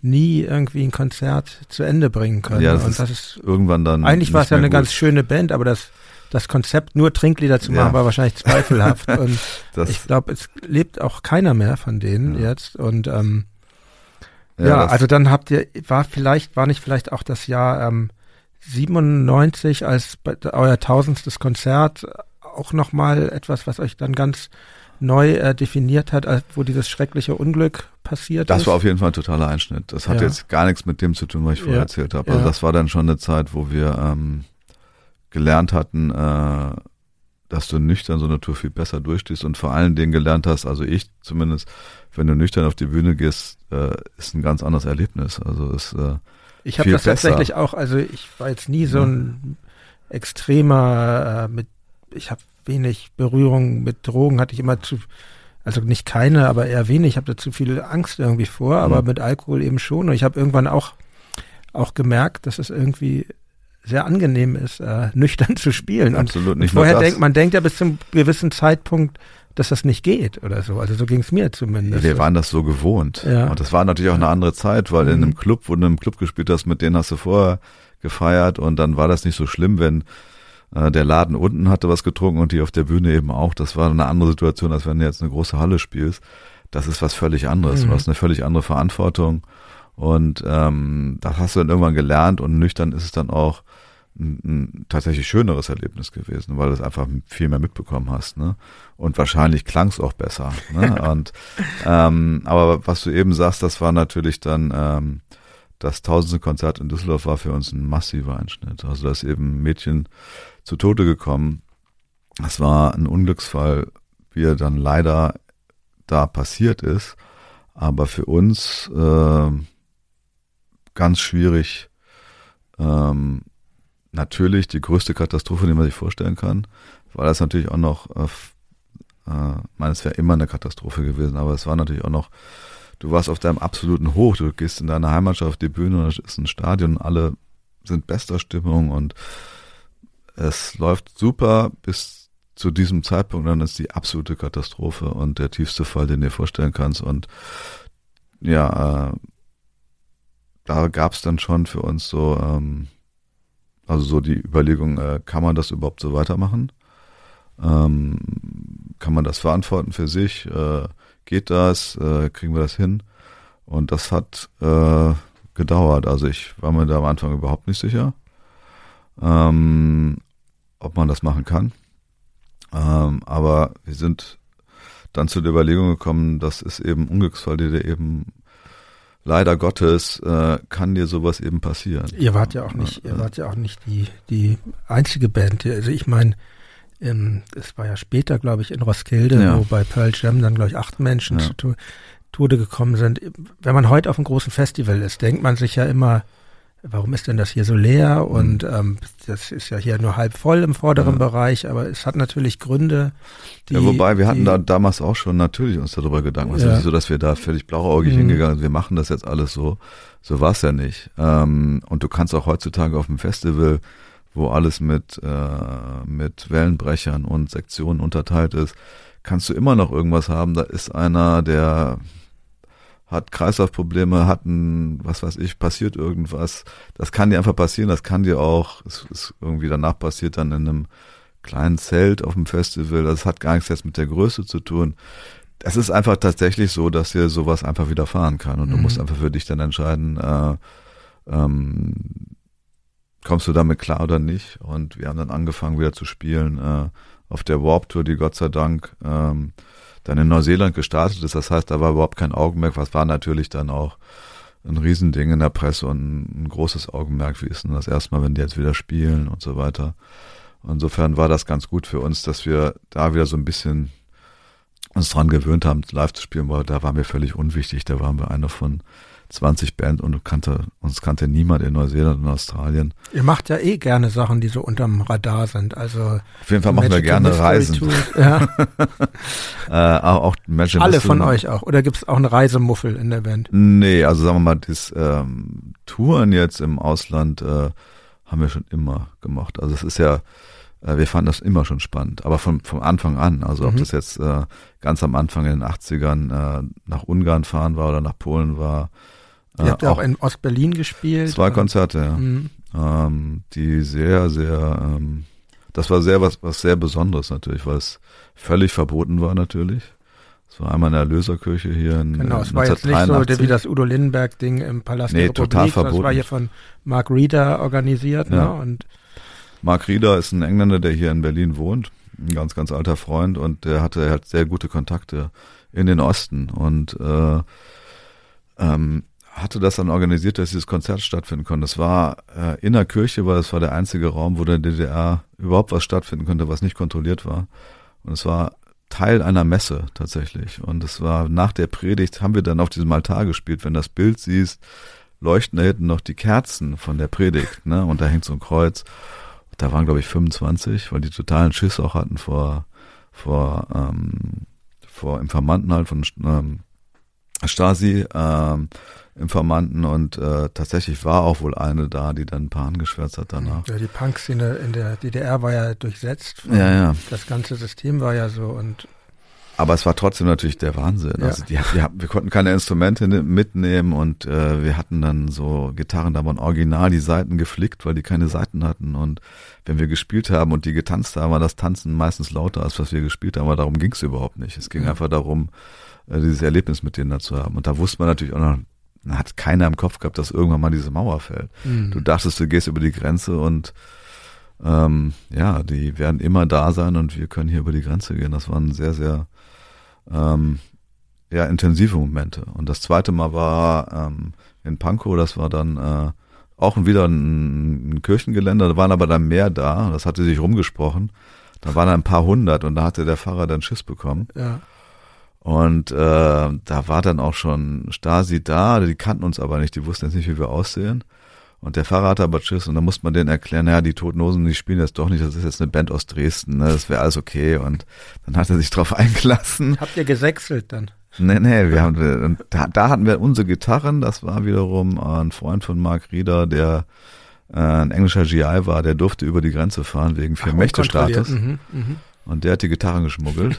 und wir sind über verschiedene Grenzübergänge mit Haare runter und Ja, ich wollte, Jeans ich so. wollte auch mal ein Punkkonzert in Ostberlin besuchen. Ähm, von No Means No war das. Wir Ja. hatten auch gespielt in Ostberlin und ich bin tatsächlich äh, nicht reingekommen, weil der, die Freunde, mit denen ich äh, dahin wollte, die hatten die völlig bekloppte Idee, mit dem Auto darüber zu fahren. und also du konntest ja echt ganz okay da, da über den Tränenpalast, äh, per U-Bahn einreisen. Mhm. Genau und, so. Und die meinten, ja, mit dem Auto, dann ist es zu kompliziert und ich wusste gleich, das klappt nicht. Und dann, ich hatte auch bunte Haare damals und wir alle, dann trotzdem Mütze auf und also es war wirklich da so ein halbstündiges Mhm. Verhör und dann wurden wir freundlich zurückgeschickt. Und deshalb hat, hat das, leider ist mir das nicht Ja, vergönnt es gibt, gewesen. Es gibt solche Also Sachen. Ne? In Ungarn wurden wir mal weggeschickt, da hatten wir ein Konzert und wir äh, wollten rein und also auch noch zu Zeiten vom Eisernen Vorhang und wir hatten alle die Haare gefärbt. Ähm, rot, blau, ähm, die haben uns einfach nicht reingelassen. Dann mussten wir zurück in den nächsten Ort in, äh, in Österreich und alle umfärben auf schwarz und erste Konzert der Tour haben wir verpasst, danach ging's dann. Ich werde jetzt mal ein bisschen in der Zeit vorspringen, Ja, weil ich will dich hier auch nicht die ganze Nacht äh, äh, beschäftigen. Genau. Ich komme, ich komme vielleicht, nachdem wir eben über über über über das ähm, Stück, ähm, über das Album Opium fürs Volk sprachen, vielleicht auf ein Album zurück, was was wieder einen ziemlichen Wechsel bei euch brachte, nämlich 2008 mit dem Album In aller Stille Mhm. habt ihr den Produzenten gewechselt. Ihr nicht mehr, ihr arbeitet seitdem nicht mehr mit äh, John Caffrey zusammen, sondern mit Vincent Sorg. Ja. Und ähm, wie kam es denn dazu? Ja, es ist so, ähm, mit John war es tatsächlich so, dass wir uns so verabredet hatten, dass wir nicht genau wussten, beide nicht genau wussten, ob wir jetzt nochmal eine neue Platte machen wollten, weil wir haben schon sehr viele gemacht und ähm, es war so ein bisschen so die Frage, äh, kriegen wir es nochmal hin, eine neue Platte zu machen und äh, waren uns nicht so ganz sicher. Und äh, Kuddel hatte tatsächlich Vincent Sorg kennengelernt, weil er da einen Kumpel besucht hat, der da im Studio was aufgenommen hat und äh, war ziemlich beeindruckt von der Art und Weise, wie der gearbeitet hat und meinte zu uns, das sollten wir uns mal angucken und mal ausprobieren. Und wir sind dann äh, zu Vincent gefahren und haben äh, ein Lied so mh, probemäßig, was wir schon fertig hatten, mit dem sozusagen demomäßig aufgenommen. Und äh, das hat uns ziemlich beeindruckt. Also ähm, was der damit gemacht hat, wie der das gemacht hat, wie schnell er das gemacht hat und wie das dann klang. Und äh, hinzu kommt, dass äh, wir dann sehr schnell einen sehr, sehr guten Draht zu dem hatten. Und ähm, ja, und dann gesagt haben, lass mal probieren, eine Platte zu machen mit ihm. Und ähm, von da an war es eigentlich so, dass, ähm, äh, dass das für uns sehr, sehr gut funktioniert hat. Ganz einfach. Äh, Wie ist denn das, welche Rolle spielt denn überhaupt der Produzent? Ihr seid ja, glaube ich, immer Co-Producer auch Ja. von den Alben, aber ist der, hält der so die Fäden zusammen wie, oder, oder macht der, was, was trägt er dazu bei eigentlich? Ja, bei Vincent ist das schon ähm, äh, für uns äh, sehr, sehr viel. Also der ist, äh, wie ich eben schon sagte, der ist äh, ähm, menschlich ein, ein wirklich super Typ, womit wir klarkamen. Du musst immer mit, es ist immer, eine, muss ja jeder für sich selber gucken, wie er mit jemandem klarkommt. Ne? Also es wird nicht für jede Band jetzt funktionieren wahrscheinlich mit Vincent Sorg. Für uns funktioniert super und er hat einen ähm, sehr guten und trockenen Humor, der uns Spaß macht und äh, das ist wichtig, dass es eben äh, im Studio nicht nur ernst ist, sondern äh, dass, äh, dass das auch mal locker werden kann und äh, dass der weiß, äh, was er rausbekommt beim Spielen, sag ich jetzt mal, und, und wie du das machst. Äh, das gibt dir so, wenn du, das ist ja eine Situation im Studio, wenn du dann äh, unsicher bist, dann kann dir der Produzent das nehmen oder das nochmal forcieren, dass du noch unsicherer wirst. Ja, durchaus. Und da ist uns die Variante lieber, der nimmt uns das. Und äh, der ist aber tatsächlich heutzutage äh, sehr involviert auch, ähm, wenn wir Stücke machen, die machen wir teilweise eben dann zusammen. Der Mhm. hat ja auch auf der letzten Platte auch ähm, äh, Stücke auch eben mitgeschrieben. Also wir inzwischen, bei der ersten Platte war das nicht so, da war die Platte praktisch fertig und er hat sie sozusagen aufgenommen, Ja. wenn du so willst. Und den Sound bestimmt, wie diese Platte klingt. Und der Sound ist ein sehr, sehr anderer zu dem von John Caffrey, wie ich finde. Ähm, und äh, das fanden wir gut. Das hatte einen Druck, den wir gut fanden und äh, der ist da auch sehr, ähm, immer sehr interessiert, wie andere Bands das hinbekommen, dass der Sound so und so klingt und ist da ähm, echt ähm, ja also sehr sehr ähm, sehr sehr gut darin, das eben so klingen zu lassen, wie wir das dann mögen. Ja, wir, wir arbeiten, ja, wir arbeiten auch schon sehr lang mit einem Produzenten zusammen. Das ist hier Moses Schneider ja. aus Berlin seit 2004 und also ich habe echt von im Gegensatz zu dir und deiner Band von Fußball überhaupt keine Ahnung, aber trotzdem sage ich, ähm, das ist so ein bisschen wie schon wie ein Trainer, so ein guter Produzent. Und es ja. muss vor allen Dingen auch ein sehr guter Psychologe sein, finde ich. Also bei uns ist es zumindest so. Und ich schätze auch sehr diese langen, dass man, dass man sich gut kennt. Deshalb ja, es muss halt passen. Ne? Immer, also ja, genau. Und, es könnte ähm, jetzt sein, dass ihr mit Vincent Sorg zum Beispiel überhaupt nichts anfangen könntet und der mit ja, euch nicht. Ja. Und andersrum. Also es ja. muss halt immer für jeden passen. Und, und ähm, aber so eine Band eurer Größenordnung, ihr hattet nie so die Idee mal auf den Bahamas ein Album aufzunehmen. Totaler Quatsch. Also auf den Bahamas eine Platte aufnehmen, da bist du ja nie im Studio. Da ist ja jeder am Strand. Also was soll das? Ja, aber es ist ja durchaus. Völlig, also im Münsterland ist Größe. viel besser. Okay, Münster ist auch eh schöner als die Bahamas. Das ist oder? sehr schön da. Ja. Sehr ländlich. ähm, ja, wie gesagt, das war für uns ein Glücksfall, auf jeden Fall. Und äh, äh, hat seitdem ähm, wunderbar funktioniert. Also wir, wie ich eben schon sagte, das ist so, dass wir da immer hinfahren und uns ein paar Tage einschließen. Äh, manchmal machen wir auch so Ausflüge, dann, also, was weiß ich, sind, sind mal in Ibiza gewesen für so eine Woche. Das haben wir schon mal früher gemacht. Das ist aber ja. einfach nur ein Trick, um wegzukommen von zu Hause. Also Ibiza ja. ging dann im Frühjahr noch, da ist nicht immer so gutes Wetter, also da kann man dann auch schon mal was okay. arbeiten. Ähm, ist Ibiza ist okay. Oder die Azoren vielleicht mal? Das ist zu weit, glaube ich. Also ist, ja. ist auch wurscht, wo es ist ja. eigentlich, wenn du nicht total abgelenkt, abgelenkt wirst mhm. und ähm, ja, also so, so dass du eben weg bist von deinem normalen Alltagszeug, würde ich jetzt mal so sagen, ja. Ne? dass sich einfach ablenkt. Und das ist dann ähm, im besten Falle dann äh, produktiv. Und beim Aber es, es kann ja. auch manchmal anstrengend sein. Also bei, ich weiß, dass wir bei Last der Republik, da waren wir uns total unsicher. Genau, da wollte ich gerade drauf zu sprechen kommen. Und das hatte dann ja diesen wahnsinnigen Hit, Tage ja. wie dieser, oder ja. hat immer noch, ist ja auf dem Album. Ein Lied, was ich übrigens sehr hübsch finde. Viele Leute sagen ja, ich glaube, es ist auch einfach ein bisschen sehr überspielt von, ähm, Klar, aber ich finde, äh, ich finde das schön. Und äh, wer hat sich nicht schon gerne mal ein bisschen bei David Bowie bedient? Das höre ich dann doch so. David. Bowie finde ich erstmal okay. Ja, kann ich, ich auch. Nee, ich finde, aber damit, das ist ja so ein Hit, kann man wahrscheinlich auch auch nicht planen. Ich meine, nee. zehn kleine Jägermeister war ja, glaube ich, auch gar aber nicht geplant. Das null. war dann irgendwie die vierte Single. Und ähm, weil das ist ja so, dass die Leute, die das dann irgendwie mitkriegen, die denken, das sei alles kalkuliert, aber es ist, glaube ich, sehr wenig kalkuliert bei. Ja, bei, Hitplan ist total schwer. Mhm. Also meistens äh, geht das voll daneben. Ja. Also wenn du denkst, das wird jetzt die große Nummer und hast du da ein Beispiel? Kein aus, Schwein. Aus also zum, ja, gab es ein paar. Ne? Also bei ja. Unsterblich dachten wir schon, das könnte ja. äh, könnte was passieren. Das, mhm. Da ist nichts Großartiges passiert. Mhm. Ne? Oder jetzt gar nicht unser Lied, aber wir haben eine sehr, sehr schöne äh, Nummer von abwärts äh, sonntags im Zoo gespielt und fanden das großartig.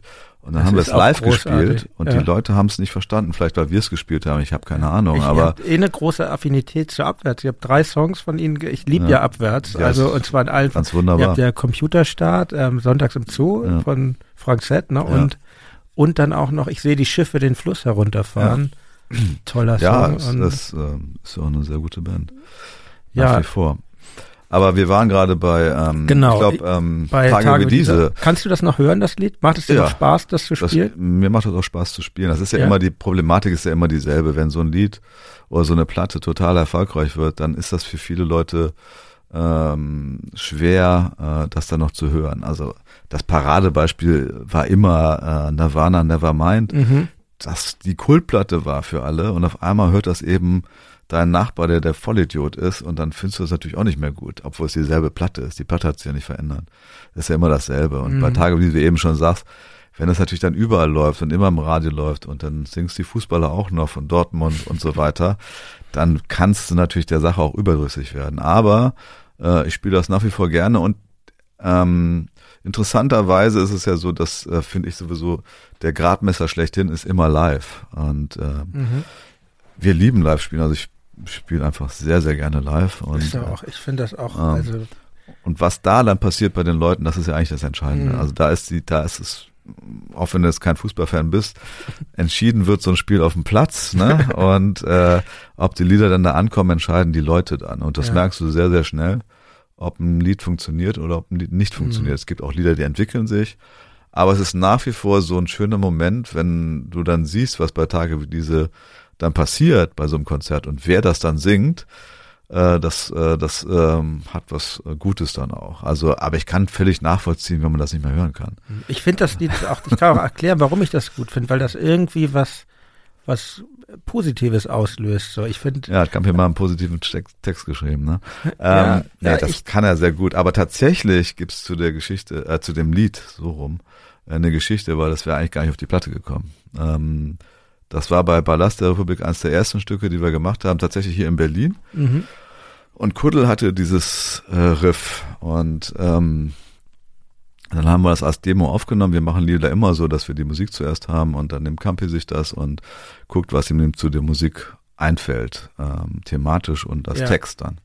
Und er hatte dann einen Text dazu und das hieß Kreise drehen und der war einfach nicht, der war, der sagte jetzt nichts Besonderes aus und ähm, und kam auch nicht so gut dann an und äh, der hätte es so in der Form auch nicht auf die Platte geschafft. Aber Kuddel und ich meinten dann also, das ist wirklich eine schöne Melodie, da sollten wir nochmal probieren, dass wir das irgendwie hinkriegen. Und äh, Campi hat es dann mitgehabt, der hat sich mit einer Bekannten getroffen, um die sehr gut mit Sprache umgehen konnte, um mit der so über Texte, die er hatte, drüber zu gehen. Und die haben die dann gehört. Und das wollte er gar nicht vorspielen, aber das äh, Band lief weiter, als er auf Toilette gegangen ist. Und dann meinte sie, als er wiederkam, das war mal ein schönes Lied und das war dann Kreise drehen. Lass da doch mal was versuchen. Und da wurde dann der Text umgearbeitet und äh, so hat er es überhaupt erst auf die Platte geschafft. Also es was manchmal ist es einfach Zufall. Auch hier kommt Ja. Alex, wollten wir nicht auf die Platte tun. was? Nee. Also es war so, dass wir es im So ein Proberaum super Lied. Ja. Trini Trimpop vorgestellt haben, der Ja. dann so Co-Trainer war für uns. Ja. Ne, mit, als er ausgestiegen war als Schlagzeuger, Genau. kam er Mhm. nochmal zurück. Und ähm, haben ihm also so für ein kleines bisschen Horrorshow die, die Nummern, die wir hatten, vorgestellt. Und dann meinte er so, ja, das ist jetzt alles? Ja, dann meinten wir so, ja, wir haben noch so eine Rocknummer, ne? und haben das dann gespielt und meinte, das ist super, das müsst ihr machen. Hätten wir wahrscheinlich auch nicht gemacht ohne ihn. Manchmal gibt's einfach Zufälle, Ja, ob die jetzt glücklich Schicksal. sind, ist jetzt mal Ja, ich dahingestellt. finde schon. Ich, für mich ist das auch so, wie gesagt, es war dann ja soweit äh, kritisiert, auch gerade wo wir vorhin über Klar. Feuilletons sprechen, da sind dann ja immer die besonders radikalen Menschen mittlerweile, die Sachen niederschreiben. Und ich finde aber, ich finde das auch relativ egal, ob das jetzt beim in irgendeinem Stadion oder beim CDU-Parteitag ist. Sprich, das Lied ist ja auch irgendwann. Das äh, ist dann nicht mehr das- deins. genau, das- und das ist- so. Also da darfst du dich ja nicht aufregen. Nö, Ähm, so bestimmte Sachen lassen wir den, was wir dann verbieten können, das, das tun wir dann. Ne? Also das, du kannst aber manche Sachen einfach nicht verbieten. Das geht einfach nicht. Ne? Also wenn die das beim CDU-Parteitag singen, dann kannst du da schlecht was gegen tun. Fanden wir nicht toll in dem Moment. Ähm, tatsächlich so, dass Angela Merkel dann sich bei uns gemeldet hat. Wir dachten, das ist eine Verarschung. Ne? Also die hat sich im Büro gemeldet und wir dachten natürlich sofort Titanic. Ne? Und haben uns erstmal die Ja. Nummer geben lassen, dass wir zurückrufen. Aber es spricht für sie. Also, Ja, das spricht für sie. Die hat gesagt, entschuldigen, dass wir das Lied so verhunzt haben und so. Also ja, aber wie ich schon sagte, das ist dann nicht mehr deins und äh, ich äh, ich freue mich darüber, dass also ähm, ähm, generell kann ich es nie verstehen. Das ist so eine komische Überlegung. Also warum sollte was schlecht werden, was es jetzt viele Leute hören? Also ähm, ja, als das- wertfrei, jetzt nicht auf uns bezogen, Mm, aber weiß, man sollte ja eigentlich die Hoffnung haben, dass äh, viele Leute gute Sachen hören und nicht meinen, dass das jetzt nur im kleinen Kreis passieren kann. Das ist so, das habe ich nie verstanden. Also wir haben, wir finden das generell erstmal ähm, gut, wenn das viele gut finden. Also das, das freut uns. Also es ist nicht so, als dass das ein totales Problem für uns jetzt wäre. Also das ist schon was. Wir Ja. hatten am Anfang wirklich damit Probleme bei ähm, bei ähm, Kreuzzug ins Glück. Das war die erste Platte, die auf eins gegangen ist. Mhm. Wie wir damit umgehen, dass so eine Platte jetzt auf eins war, das war eine, für uns eine komische Erfahrung.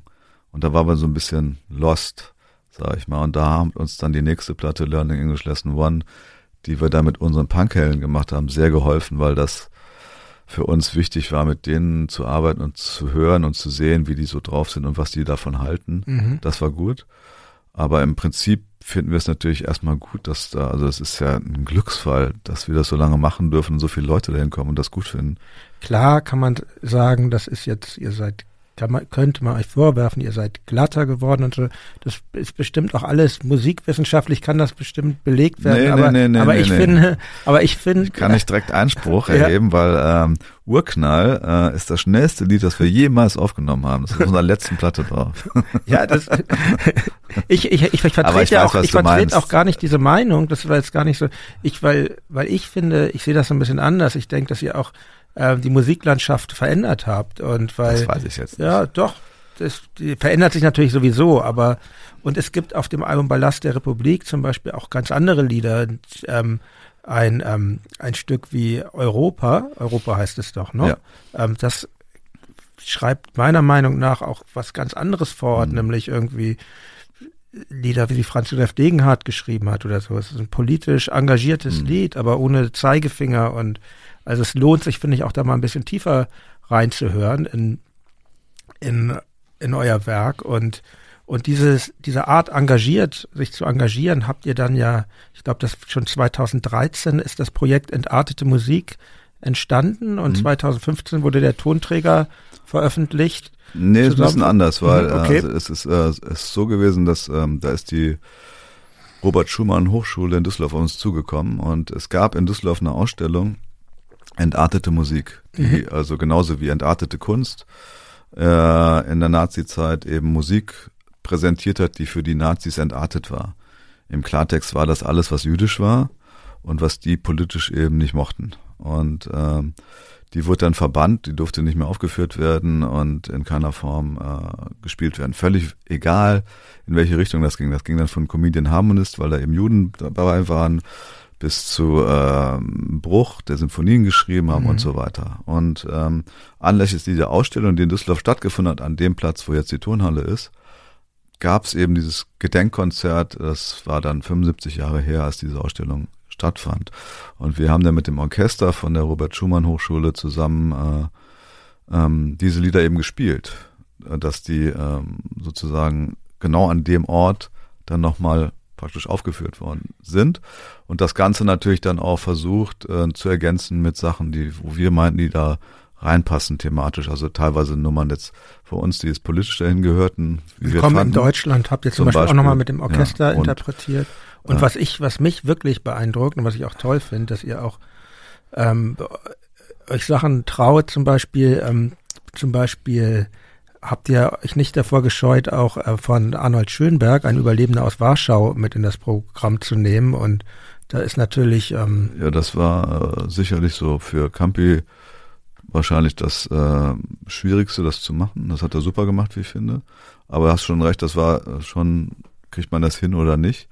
Es hat dann ganz gut funktioniert, glaube ich. Ne? ja, Und, ich ähm, finde, das bringt ja auch Leute, die sich jetzt vielleicht nicht so damit auseinandersetzen würden, an was ganz Neues ran. Und so, finde ich, funktioniert ja auch Musik Mhm. im Idealfall. Und das finde ich schon ja, sehr gut, wie weit ihr da gegangen seid. Ja, uns hat's gefreut, vor allen Dingen, ähm, also einerseits, dass das dann eine Aufmerksamkeit auf das, auf die Thematik war, dass das zusammen mit dem Orchester so der Musikhochschule war und dass das von sehr vielen Leuten eben genauso aufgenommen wird, wie, wie wir uns das gewünscht haben, sag ich jetzt mal. Mhm. Und das ähm, hat sich jetzt für so eine Platte auch, die sowas, äh, das ist ja jetzt keine leichte Kost und Ja. wirklich sehr, sehr unterschiedliche Kost. Mhm. Und das hat da schon, ähm, das haben sich schon eine Menge Leute angehört, was uns sehr Ja. freut. Und trotzdem, dann denkt man, jetzt sind sie wirklich in der Hochkultur angekommen. Und dann, Und dann sehe ich, was. dann sehe ich euch 2015 bei Rock am Ring und da spielt ihr tatsächlich Frühstückskorn. So ein, das kenne ich noch von diesem Sampler, 20 Steu- das Stunden? Stimmungssitz. Ja, habt ihr gemacht. Und da dachte ich, also ihr könnt es auch irgendwie nicht Ja, lassen. aber das habe ich ja vorhin schon mal gesagt. Ich finde, das muss alles drin sein. ja, ne? Also wie wichtig, aber wie wichtig sind euch auch diese Traditionen eigentlich oder so? Frühstückskorn, na, tatsächlich trinken wir den nicht mehr. Also es war so ein bisschen ge geschummelt, wenn du Ja. so willst.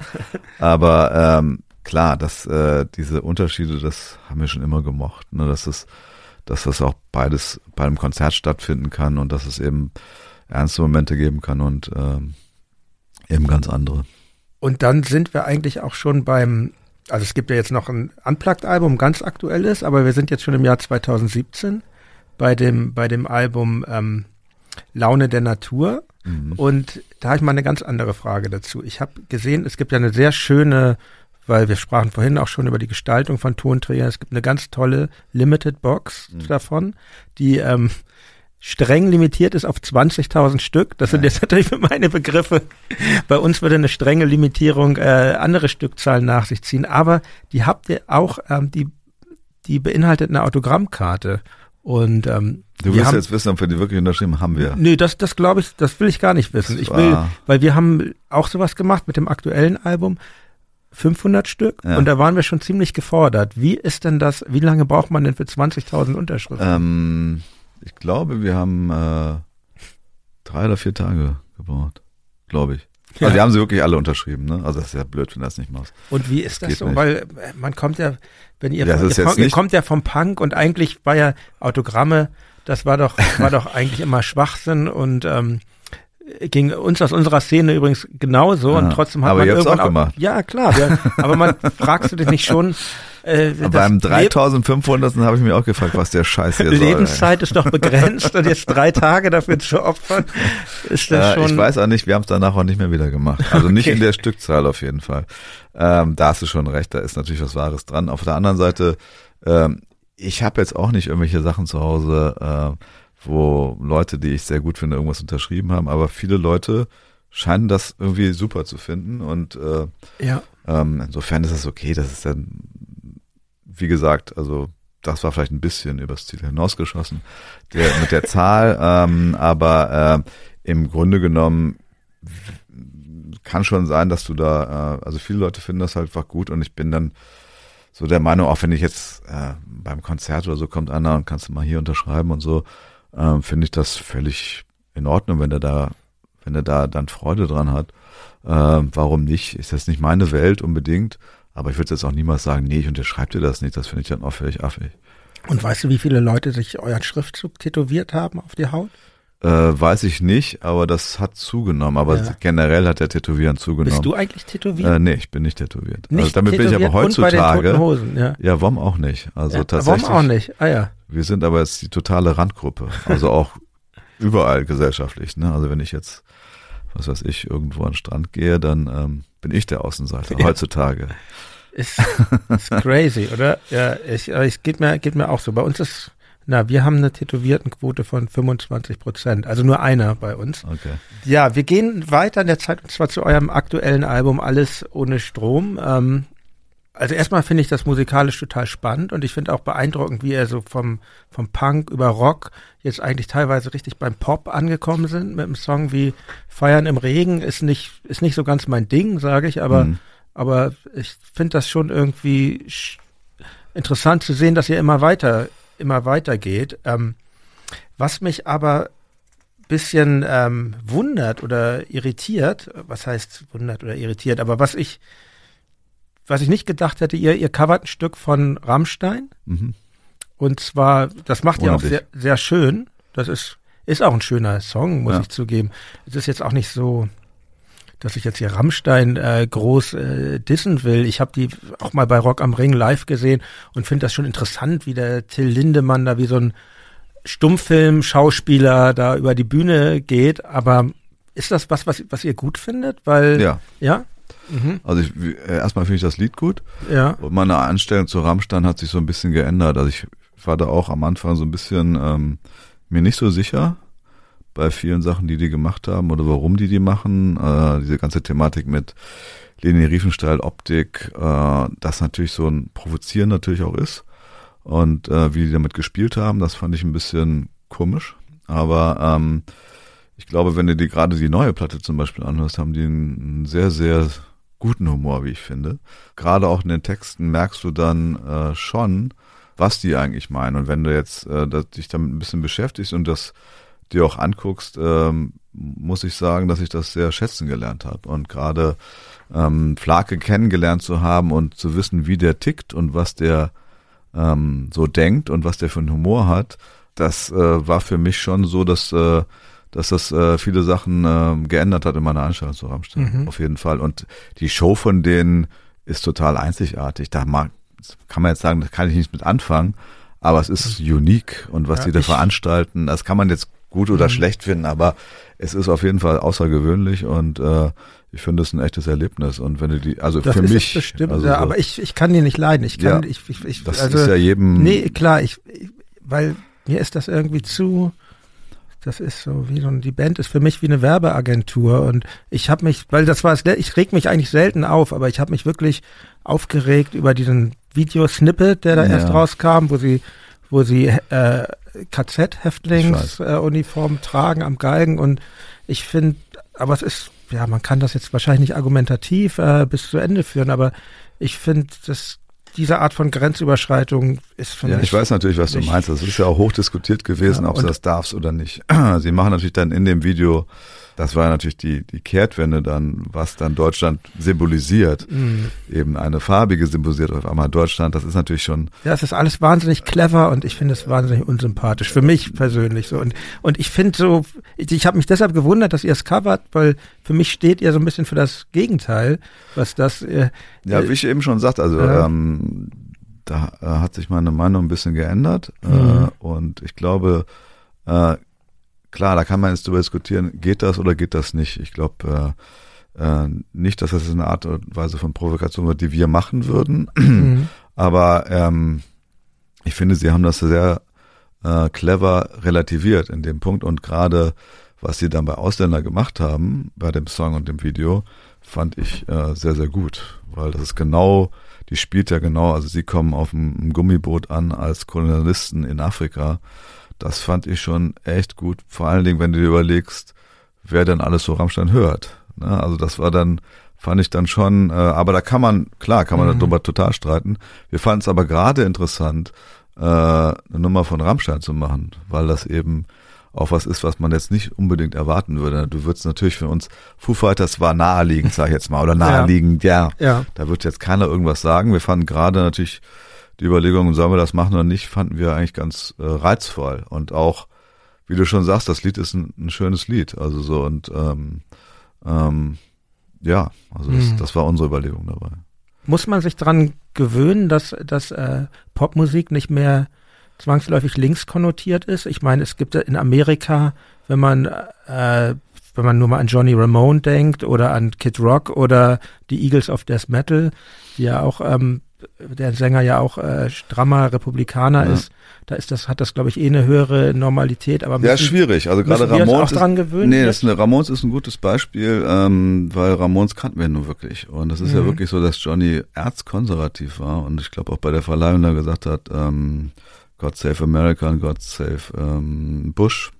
Und das ist, geht natürlich überhaupt nicht eigentlich, aber auf der anderen Seite äh, habe ich immer Joey Ramon geliebt, der ein großartiger Mensch war. die haben ja auch nicht mehr ganz miteinander gesprochen. Genau. jahrelang, ne? so, jetzt was machst du damit? Äh, verbannst du jetzt alle Ramones-Platten? Deswegen ist nicht so einfach. Also so, ähm, das ist ein wirklich ein schwieriges Thema. Bei anderen Bands fällt mir das leichter. Also wo ich dann ähm, weiß, dass die politisch ganz in eine ganz bestimmte Richtung stehen, äh, ähm, die höre ich dann nicht mehr.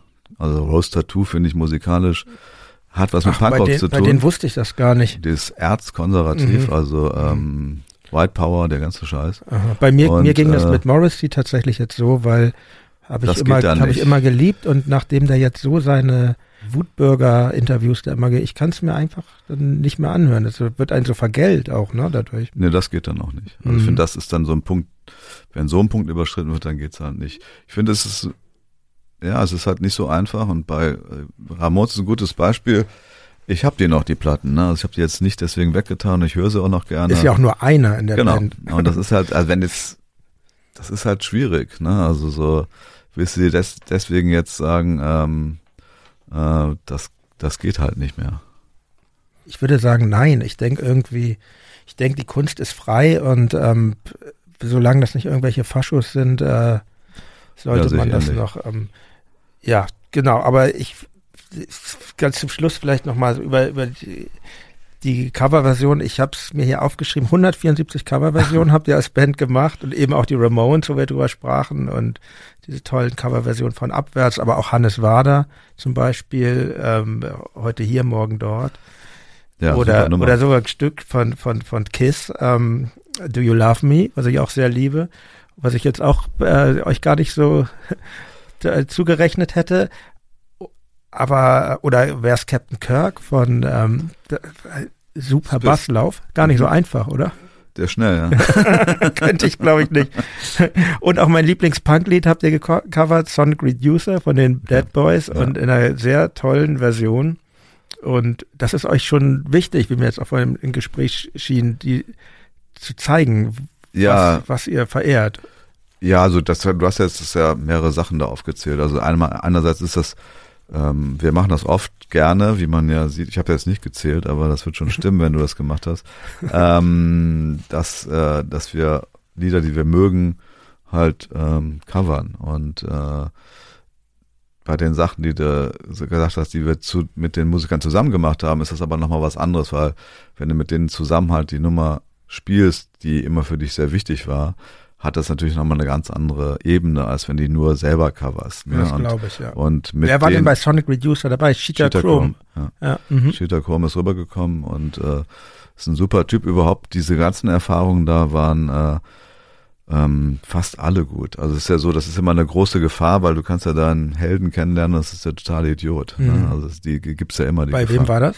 So? Nee, es war, nee, also es war, also Johnny Sanders war nicht Idiot, aber es war halt traurig zu mhm. sehen, in welchem Zustand der war. Ja. Und der ist original nach der Session, die er mit uns gemacht hat, Born to Lose, er konnte praktisch auch das Stück nicht mehr so richtig spielen. Also mhm. da sind viele Sachen von ihm drin, aber es war wirklich schwierig für ihn. Und er ist nach New Orleans geflogen und ist ins Hotel gegangen, hat sich, glaube ich, einen Schuss gesetzt und ist gestorben am nächsten Tag.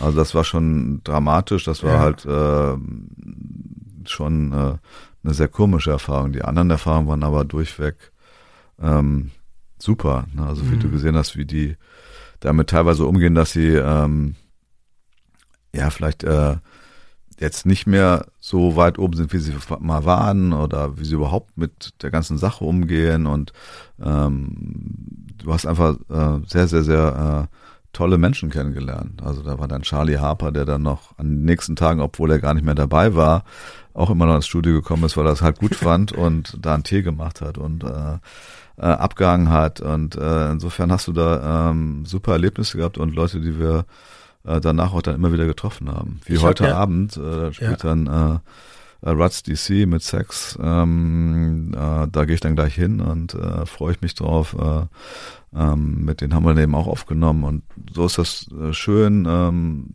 ist ein schönes Erlebnis gewesen, mit diesen Leuten zusammen das zu machen. Ne? Ich habe ja eh das Gefühl, dass ihr ähm, den Leuten, mit denen ihr arbeitet, sehr treu seid dann. Ich meine, wenn, wenn ich mal so ein bisschen äh, spekuliere da zum Beispiel beim Konzert bei Rock am Ring und dann stehen da diese ganzen Leute, dann steht da äh, Kiki, ne, der eben in diese mhm. KKT-Agentur macht und Nopper, der was macht der denn eigentlich? Dann, diese nichts, ganzen, diese nichts ganzen, mehr. Der hat ja. früher war er immer mal ein Rodi und ja. hat dann irgendwann. Ich kenne ihn äh, wegen Busvermietung und so. Und ja. Also das sind alles Originale, Originale diese Menschen. Und ihr habt also, da, ich meine, ihr habt ja sogar, ihr habt ja sogar ein, äh, für für euren engsten Kreis ein eigenes Grab auf dem Düsseldorfer Sü Südfriedhof. Ja, für uns. Genau, wo wo schon einige aus einem engeren Umfeld liegen, der Jochen ja, Hülder und der Faust. Ja. Und ähm, äh, Wölli, nicht da. Ah ja, genau, ja. Und, ja. Ähm, und für uns sind da Plätze reserviert. Ist also da eigentlich passen, auch ein Platz für eine Frau reserviert? Das können die selber entscheiden, ob die dazu ja. wollen. Also rein platzmäßig wird's gehen. Ja. Also wir haben jetzt, glaube ich, mhm. noch 14 Stellen. Das ist so ein Familiengrab. Und da sind noch einige frei ja. und äh, gut, das ist jetzt auch, muss dann jede selber wissen, ob sie sich dazulegen mhm. will oder nicht. Nee, worauf ich aber auch anspiele, so, euer Umfeld ist schon sehr männlich äh, dominiert, oder? Es gibt auch in dem Hosenfilm so einen ziemlich krassen Satz von Trini, glaube ich, wo der sagt, Frauen kommen nicht in den Bus. Ist das, ja, das ist, ist das immer noch so oder nee. haben sich da die Zeiten auch geändert? Da haben sich die Zeiten definitiv geändert. Ja. Und tatsächlich haben mit Kathleen auch, das ist äh, der Roli von Breiti, ähm, da eine Frau auf der Bühne mhm. auch. Aber du hast natürlich recht, das ist tatsächlich so, dass es äh, das Verhältnis äh, Frauen-Männer auf Tour äh, kein ausgeglichenes ist. Ist einfach so. Mhm. Liegt aber vielleicht auch daran, dass äh, äh, wie viele Frauen das überhaupt machen wollen. Ne? Mhm. Das mag sein. Das ist jetzt mhm. nicht von uns bewusst, wir stellen nur Männer ein.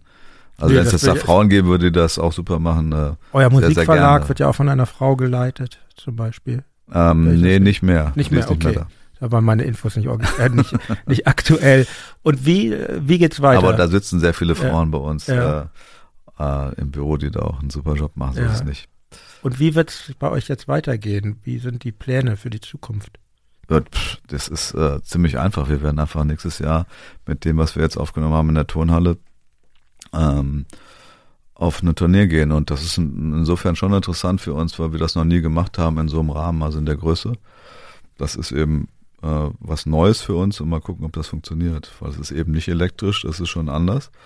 Und Ja. ob man das dann eben auch in der Größe hinbekommt. Das ist Ja. so die Aufgabenstellung und äh, ein bisschen an den Liedern arbeiten, die wir schon mal im Burgtheater aufgenommen haben. Das ist sehr, sehr lange her. Die können wir jetzt auch eben übersetzen auf die Anzahl der Musiker, die jetzt auf der Bühne sind. Und schauen wir mal, ob wir das Ja. hinkriegen. Das ist so der Plan. Und was danach kommt, schauen wir mal. Jetzt, du weißt es ja nie, ne? Ja. Der, der kann jetzt wie auf der letzten Tournee, da hatte Campino einen Hörsturz Mhm. und da wusstest du nicht, geht's überhaupt weiter. Und insofern plant man erstmal einen Schritt nach dem anderen und ähm, ähm, freut sich, dass man das alles haben darf, was man da hat. meine allerletzte Frage an dich ist ein Rätsel, was ich mich schon mit diversen Freunden und Bekannten besprochen habe. Die Textzeile aus dem Lied Modestadt Düsseldorf. Wir sind nicht aus Berlin, die die DDR umschließt. Kannst du mir das erklären? Ja, Berlin wurde umschlossen von der DDR. Aber wir sind nicht aus Berlin, die die DDR umschließt. Äh, jetzt, wo du es sagst. Es müsste eigentlich heißen, naja, egal. Das Äh, nur zum Abschied, weil ich da schon seit Jahren ähm, äh, falsch drüber rumrede. Nee, interessant getextet. Man muss sehr viel nachdenken, um zu be überlegen. Ich werd das mal bedeutet. Ja, gerne. Andi, ich danke dir ganz, ganz herzlich, dass Vielen du dir Dank. so viel Zeit genommen hast. Ich hoffe, Sehr ich habe dich nicht äh, zu sehr beansprucht. Das Nein, hat mir wunderbar. viel Spaß gemacht. Auch. Dankeschön. Und Vielen viel Dank. Spaß beim Konzert heute. Danke.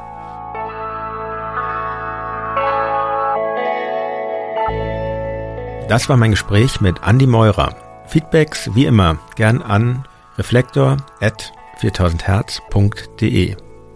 Ihr könnt Reflektor kostenlos abonnieren und jederzeit hören. Infos findet ihr auf reflektor.4000herz.de. Die nächste Folge von Reflektor gibt es in zwei Wochen. Dann wende ich mich der elektronischen Musik zu. Ich werde mit Helena Hauf aus Hamburg sprechen. Vielen Dank fürs Zuhören und bis zum nächsten Mal. Euer Jan Müller.